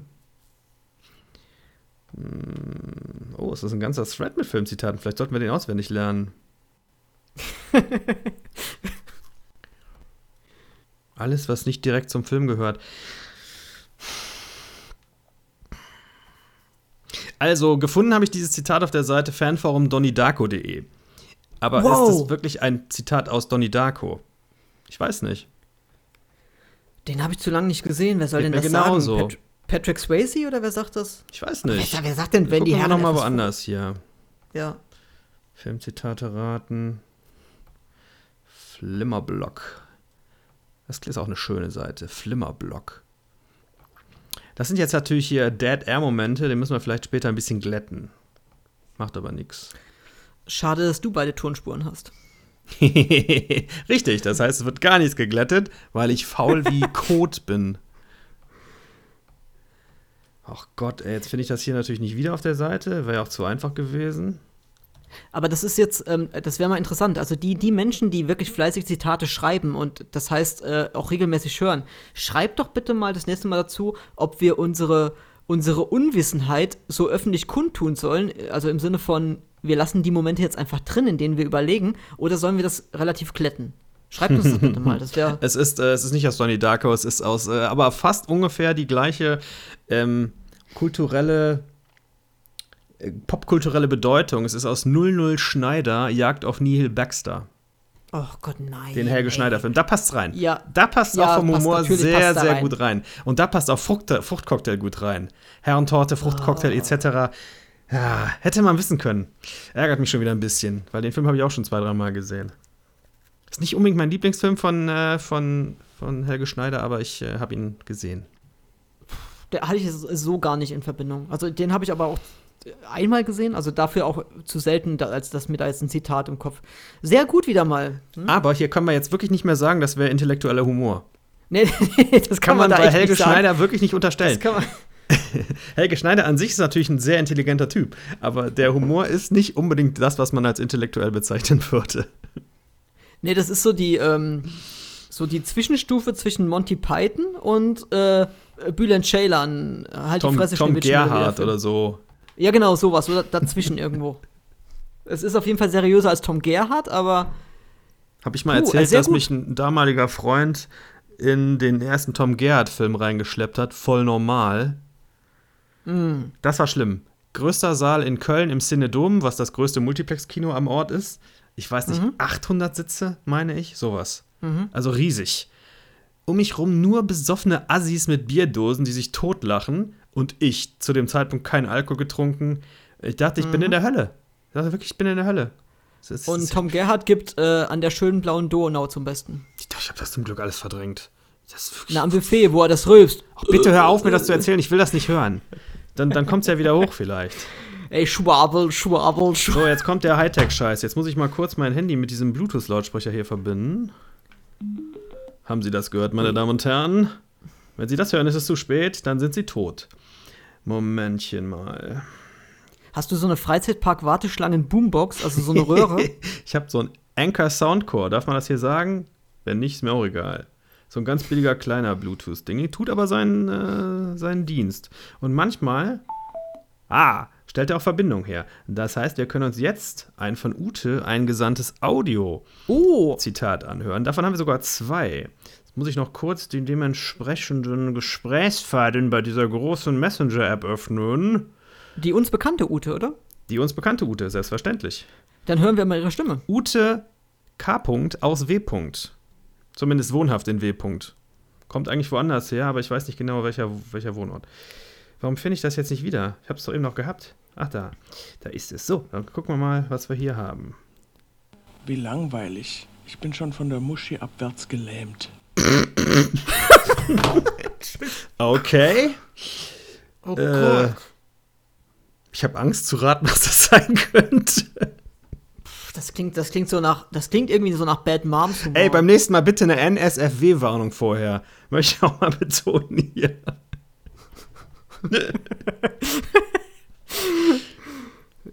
ich muss das noch mal hören. Ich Moment. bin schon, ja. Wie langweilig. Ich bin schon von der Muschi abwärts gelähmt. Also, sexuelle Wow. Frustration heißt das. Ist so Sex in the City-Humor, würde ich sagen. Ja, ja, das ist sowas. Also, Oder Bad Moms oder, oder ähm, Freunde mit gewissen Vorzügen. Das könnte alles in der Richtung sein. Sagt mir wieder mal nichts. Haben wir nicht einen Zitat. Telefonjoker für sowas? Wen willst du denn anrufen? Ich weiß nicht, wenn ich da an. Ich kenne niemanden, den ich anrufe. Ich könnte Warte mal, Ute ich rufe meine anrufen. Mama an. Ich, ich rufe mich meine mal Mama so, ich, ich kenne eine Freundin, die heißt Ute, die rufe ich mal eben an, die weiß das vielleicht. Tja. Das wäre jetzt geil, wenn man sie jetzt anrufen könnte. ich, äh, keine Ahnung. Ähm, ich, äh, von der Muschi, also Muschi nehmen, nehmen ja trotzdem auch nicht viele Menschen in den Mund. ja, ähm, Hahaha, auflaufen lassen. Ich hätte fast gelacht, aber ich dachte, ich verkneif's mir kurz. aha, Ähm, nett von dir. Ja, ne, finde ich auch. Das ist überhaupt sehr konfrontativ heute, so wie es unsere Hörer von uns wollen. Dein, dein, das ist, weil du dich schon im Lebensabend befindest, deswegen hast Das du diese. ist, weil ähm, ich genau weiß, was es für ein Zitat ist, aber es nicht zugeben will. Quatsch! Nein, ich weiß es nicht. Nein, nein. Nachdem Scherz, du ich weiß- gegoogelt hast, ja. Nein, ich weiß es nicht. Ich, ich möchte das ehrlich gesagt nicht googeln. Ich weiß nicht, was ich dann anschließend wieder für Wish-Angebote geschickt bekomme. Also es ist definitiv kein Porno, weil das, das dieses Zitat trägt nicht das ist dazu eine bei, um. Komödie. Das ist irgendeine zotige Komödie. Aber ist die gut? Also ist diese Komödie Weiß ich nicht. seriös oder also ist das eine, ich finde persönlich schon an der Wortwahl, für mich kann das schon keine seriöse Komödie sein. Das ist mir schon ein bisschen zu primitiv. Aber vielleicht empfinden das andere Leute anders. Weißt du, nach wem das klingt? Das klingt für mich nach Catherine Hahn. Nach Nana Muskuri klingt das. Was zum Teufel ist das? Vergessen Sie das. Nach Chris, nach we, wie, Frau Hahn. Wer ist denn Frau Hahn? Catherine Hahn ist die, ähm, die mannweibigste Frau aus Bad Moms. Nach so einem Humor klingt das für mich. Oder nach, ähm, wie heißt denn die, die Ghostbusters kaputt gemacht hat? Unter anderem, Ähm, hat sie doch nicht wirklich. So schlimm ist der Film gar nicht. der Film ist furchtbar scheiße. Nein, der ist nicht furchtbar scheiße. Der ist okay. Also ich meine nicht Rebel Wilson, ich sondern ich, weiß, meine wen du andere. meinst. Du meinst äh, Suki aus Gilmore Girls. Mir fällt ihr, ihr Schaus die Schauspielerin gerade aber trotzdem nicht ein. Oh, ich, nee, weiß ich heute Wer nicht. heißt denn die? Also ja, Ist ja auch nur, ist ja auch nur inzwischen ein Superstar, ne? Könnte man ja ruhig mal wissen, den Namen. ja, zu Unrecht. äh, Also, also die hat wirklich in Gilmore Girls mitgespielt? Ja, in allen Staffeln. Da, da ist sie mit bekannt geworden. Nee, mir fällt nicht ein, wie die heißt. Ich google jetzt von der, von der Muschi abwärts gelähmt. Das ist ein Fehler. Melissa McCarthy. Ja, genau. Ja, also es klingt entweder nach sowas, Melissa McCarthy oder Catherine Hahn. Catherine Hahn wäre der Bad Moms Humor. Der Film heißt Taffe Mädels. Sandra Bullock und Melissa McCarthy. Ja! ja Guck mal an, ey. sehr gut. Dafür kriegst du auf jeden Fall einen halben Punkt. Oder was auch immer Ja, wir hier dafür, an dass- Punkten dafür, dass vergeben ich- würden. Also das ist rein zufällig, dass ich diese Besetzung wusste. Dafür, dass du ungefähr das richtige Humorlevel so getippt hast. Das ist sehr gut gewesen, muss ich schon sagen. Sollen wir das noch einen Moment sacken lassen oder sollen wir direkt den zweiten hinterher ja, ballern? ja, ich entschuldige mich dafür, dass ich direkt sagen konnte, wer, wer bei Tafel Mädels mitspielt. Ich finde da wieder ganz lustig, dass der Film eigentlich The Heat heißt. Mhm. Warum dann taffe Mädels? Und dann hinter auch dieser doofen Schreibweise. Wobei, na, ich nehme das zurück, ich mag es ja eigentlich, wenn, wenn, wenn schon so mit Anglizismen rumgearbeitet werden muss, dann bitte genau so. Mit Taff, T-A-F-F, ne? Genau, T-A-F-F-E. Die Tage habe ich auch gesehen, irgendein Hersteller verkauft ein, ein, ein Fruchtbreigetränk, das nennt sich Tabaluga Smoothie. S-M-U-S-I. Sehr gut. Dafür gibt es von mir Liebe. Nicht so sehr für Tabaluga, aber für Smoothies. Man kann den Quatsch einfach ein, eindeutschen und in, in deutschen Buchstaben schreiben. Das finde ich viel natürlicher sprachlich gesehen als. Ach, lassen wir das. Das führt zu weit weg vom Thema. Ich habe jetzt ein bisschen Angst vor dem zweiten Zitat, wenn ich ehrlich bin, nach diesem ersten. Aber ich finde, den halben Punkt sollte ich dann, also sollte ich für unser Team bekommen, weil Melissa McCarthy war im Raum. Ja. Mental jedenfalls. Im Herzen.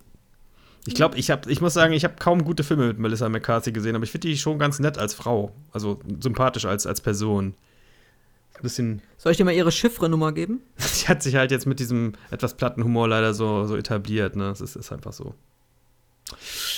Gut, ich spiele mal eine zweite ab. Ich habe echt ein bisschen Angst. Wird's wohl noch äh, mal sehen. Steckst du mir eine Sonde in den Hintern? Warum denken alle, dass wir euch Sonden hinten reinstecken? Was kann ich schon von deinem Arsch lernen?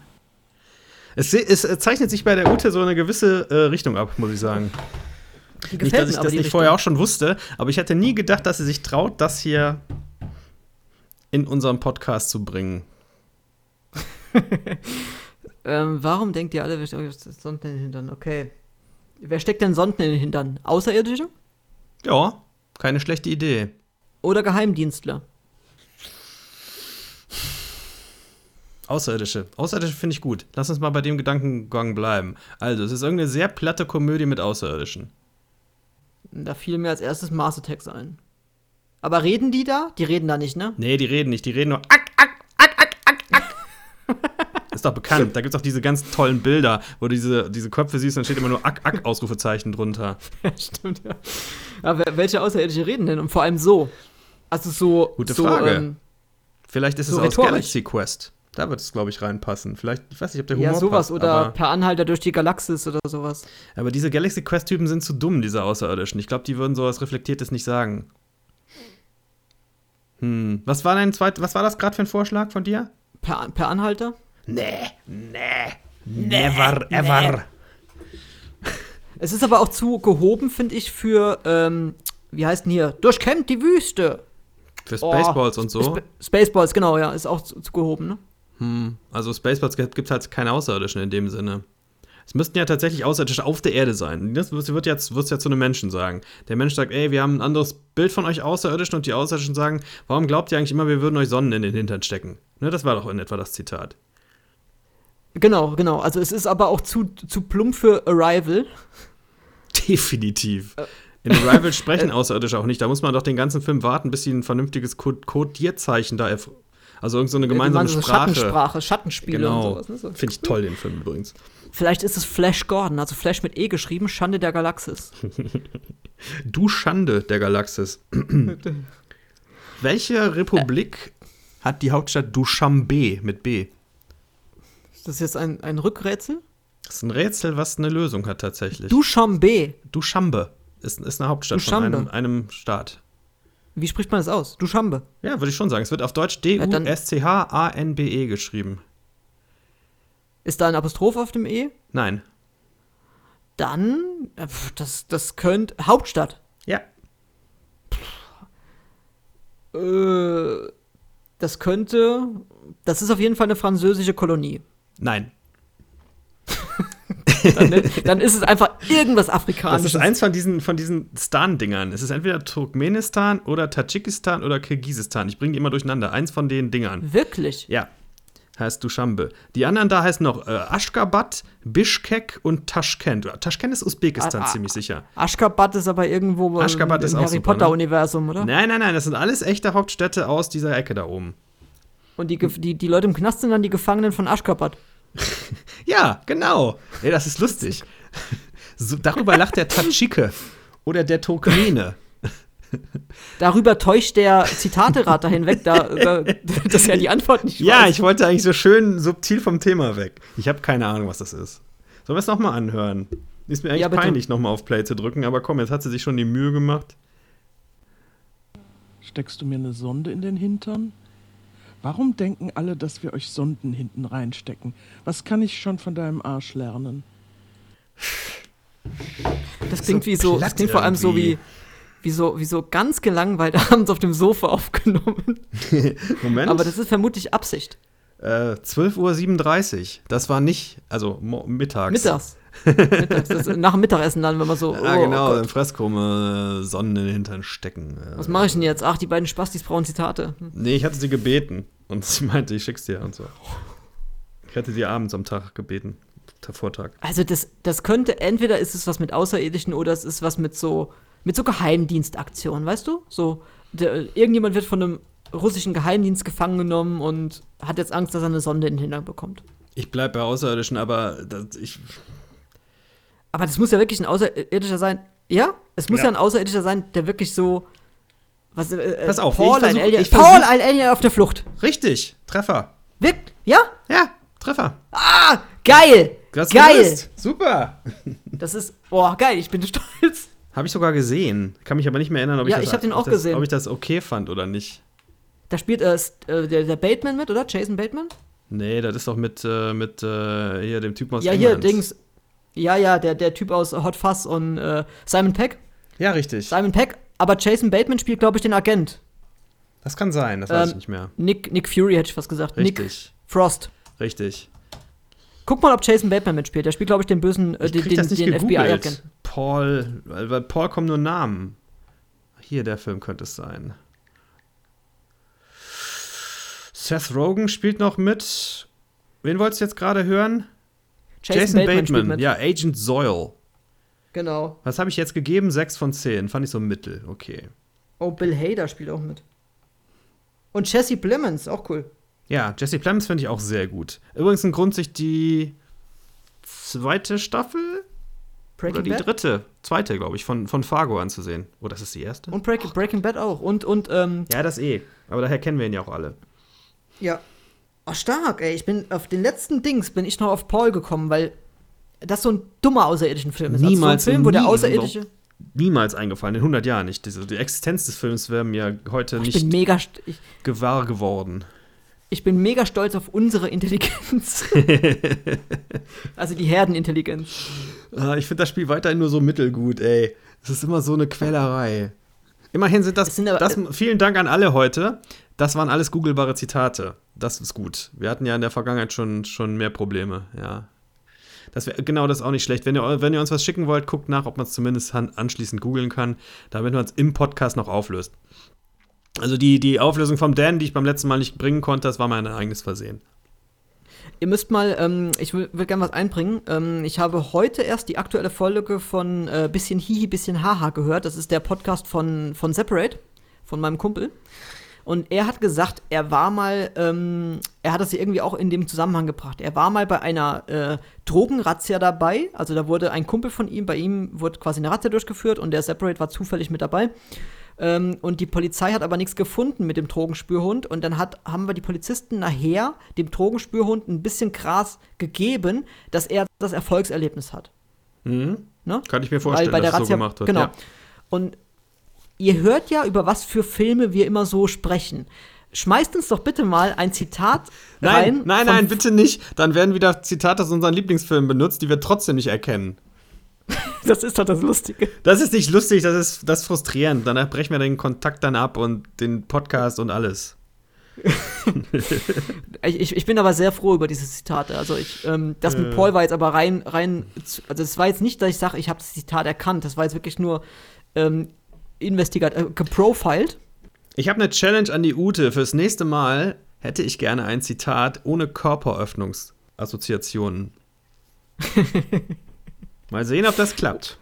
Ja, oder was aus Nymphomaniac, bitte, alternativ. Wobei, das davor hat, war ja ganz harmlos. Sie hatte ja was aus dem Weihnachtsfilm da aus Matilda, den ich immer noch nicht angeguckt habe, mir aber auf die Liste geschrieben habe. Das war. Das mit der hat Muschi abwärts? Nein, vom, vom da letzten Mal, davor, als wir die Ach, Weihnachtsausgabe den Kamin abwärts. Den Kamin abwärts, Weihnachtsfilm. Ich versuche, ob ich das in irgendwie in erträgliche Bahn len- lenke, indem ich den schönen deutschen Film Abwärts erwähne. Mit Götz George und. Ich habe heute kein Namensgedächtnis.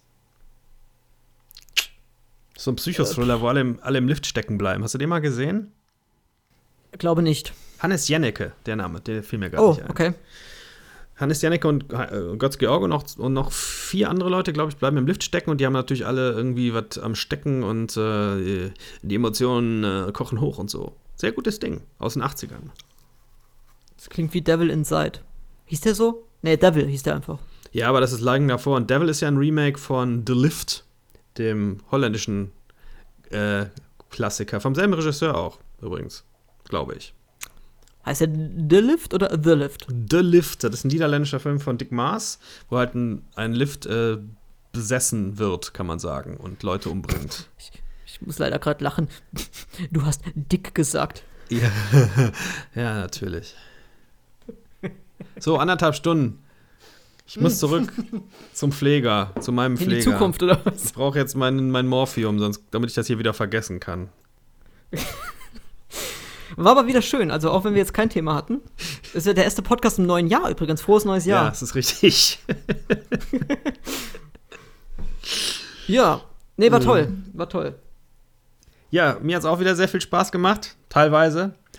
Und ja, kann man noch sagen. Schickt uns weiter Ja. Zitate. Wir gucken, ob wir uns für das nächste Mal wieder was mit Struktur überlegen. Kann aber nichts versprechen. Wenn nicht, ich hoffe, ihr hört weiter zu. Es hat es macht halt schon mehr Spaß, wenn Leute zuhören. Ich kann auch ein bisschen Mehrwert bringen. Ja. Ähm, wenn ich, also als ich die Aufnahme angefangen habe, habe ich noch relativ distanziert zum Mikrofon gesessen. Also sehr mit viel Kontenance und so weiter. Und äh, ich habe mir heute beim Podcast tatsächlich mal nebenbei ein Bier gegönnt. Und das kommt selten genug vor bei mir. Und ähm, habe jetzt meinen linken Ellenbogen auf dem, also auf diesem Tisch liegen, auf dem das Mikrofon steht. Und bin auch jetzt bis auf so 10 Zentimeter ans Mikrofon herangerutscht, weil ich es sehr intim fand, die Atmosphäre. Ja, Das ist der Mehrwert. das äh, verstehen Leute in Süddeutschland unter Intimität, meine Damen und Herren. Lassen Sie sich das eine Warnung sein. Leute mit Geschwistern aus Süddeutschland. Ja, dann würde ich sagen, das war's für heute. Vielen Dank, wir sind raus. Bis bald. Ich küsse eure Augen. Ciao, Brudi.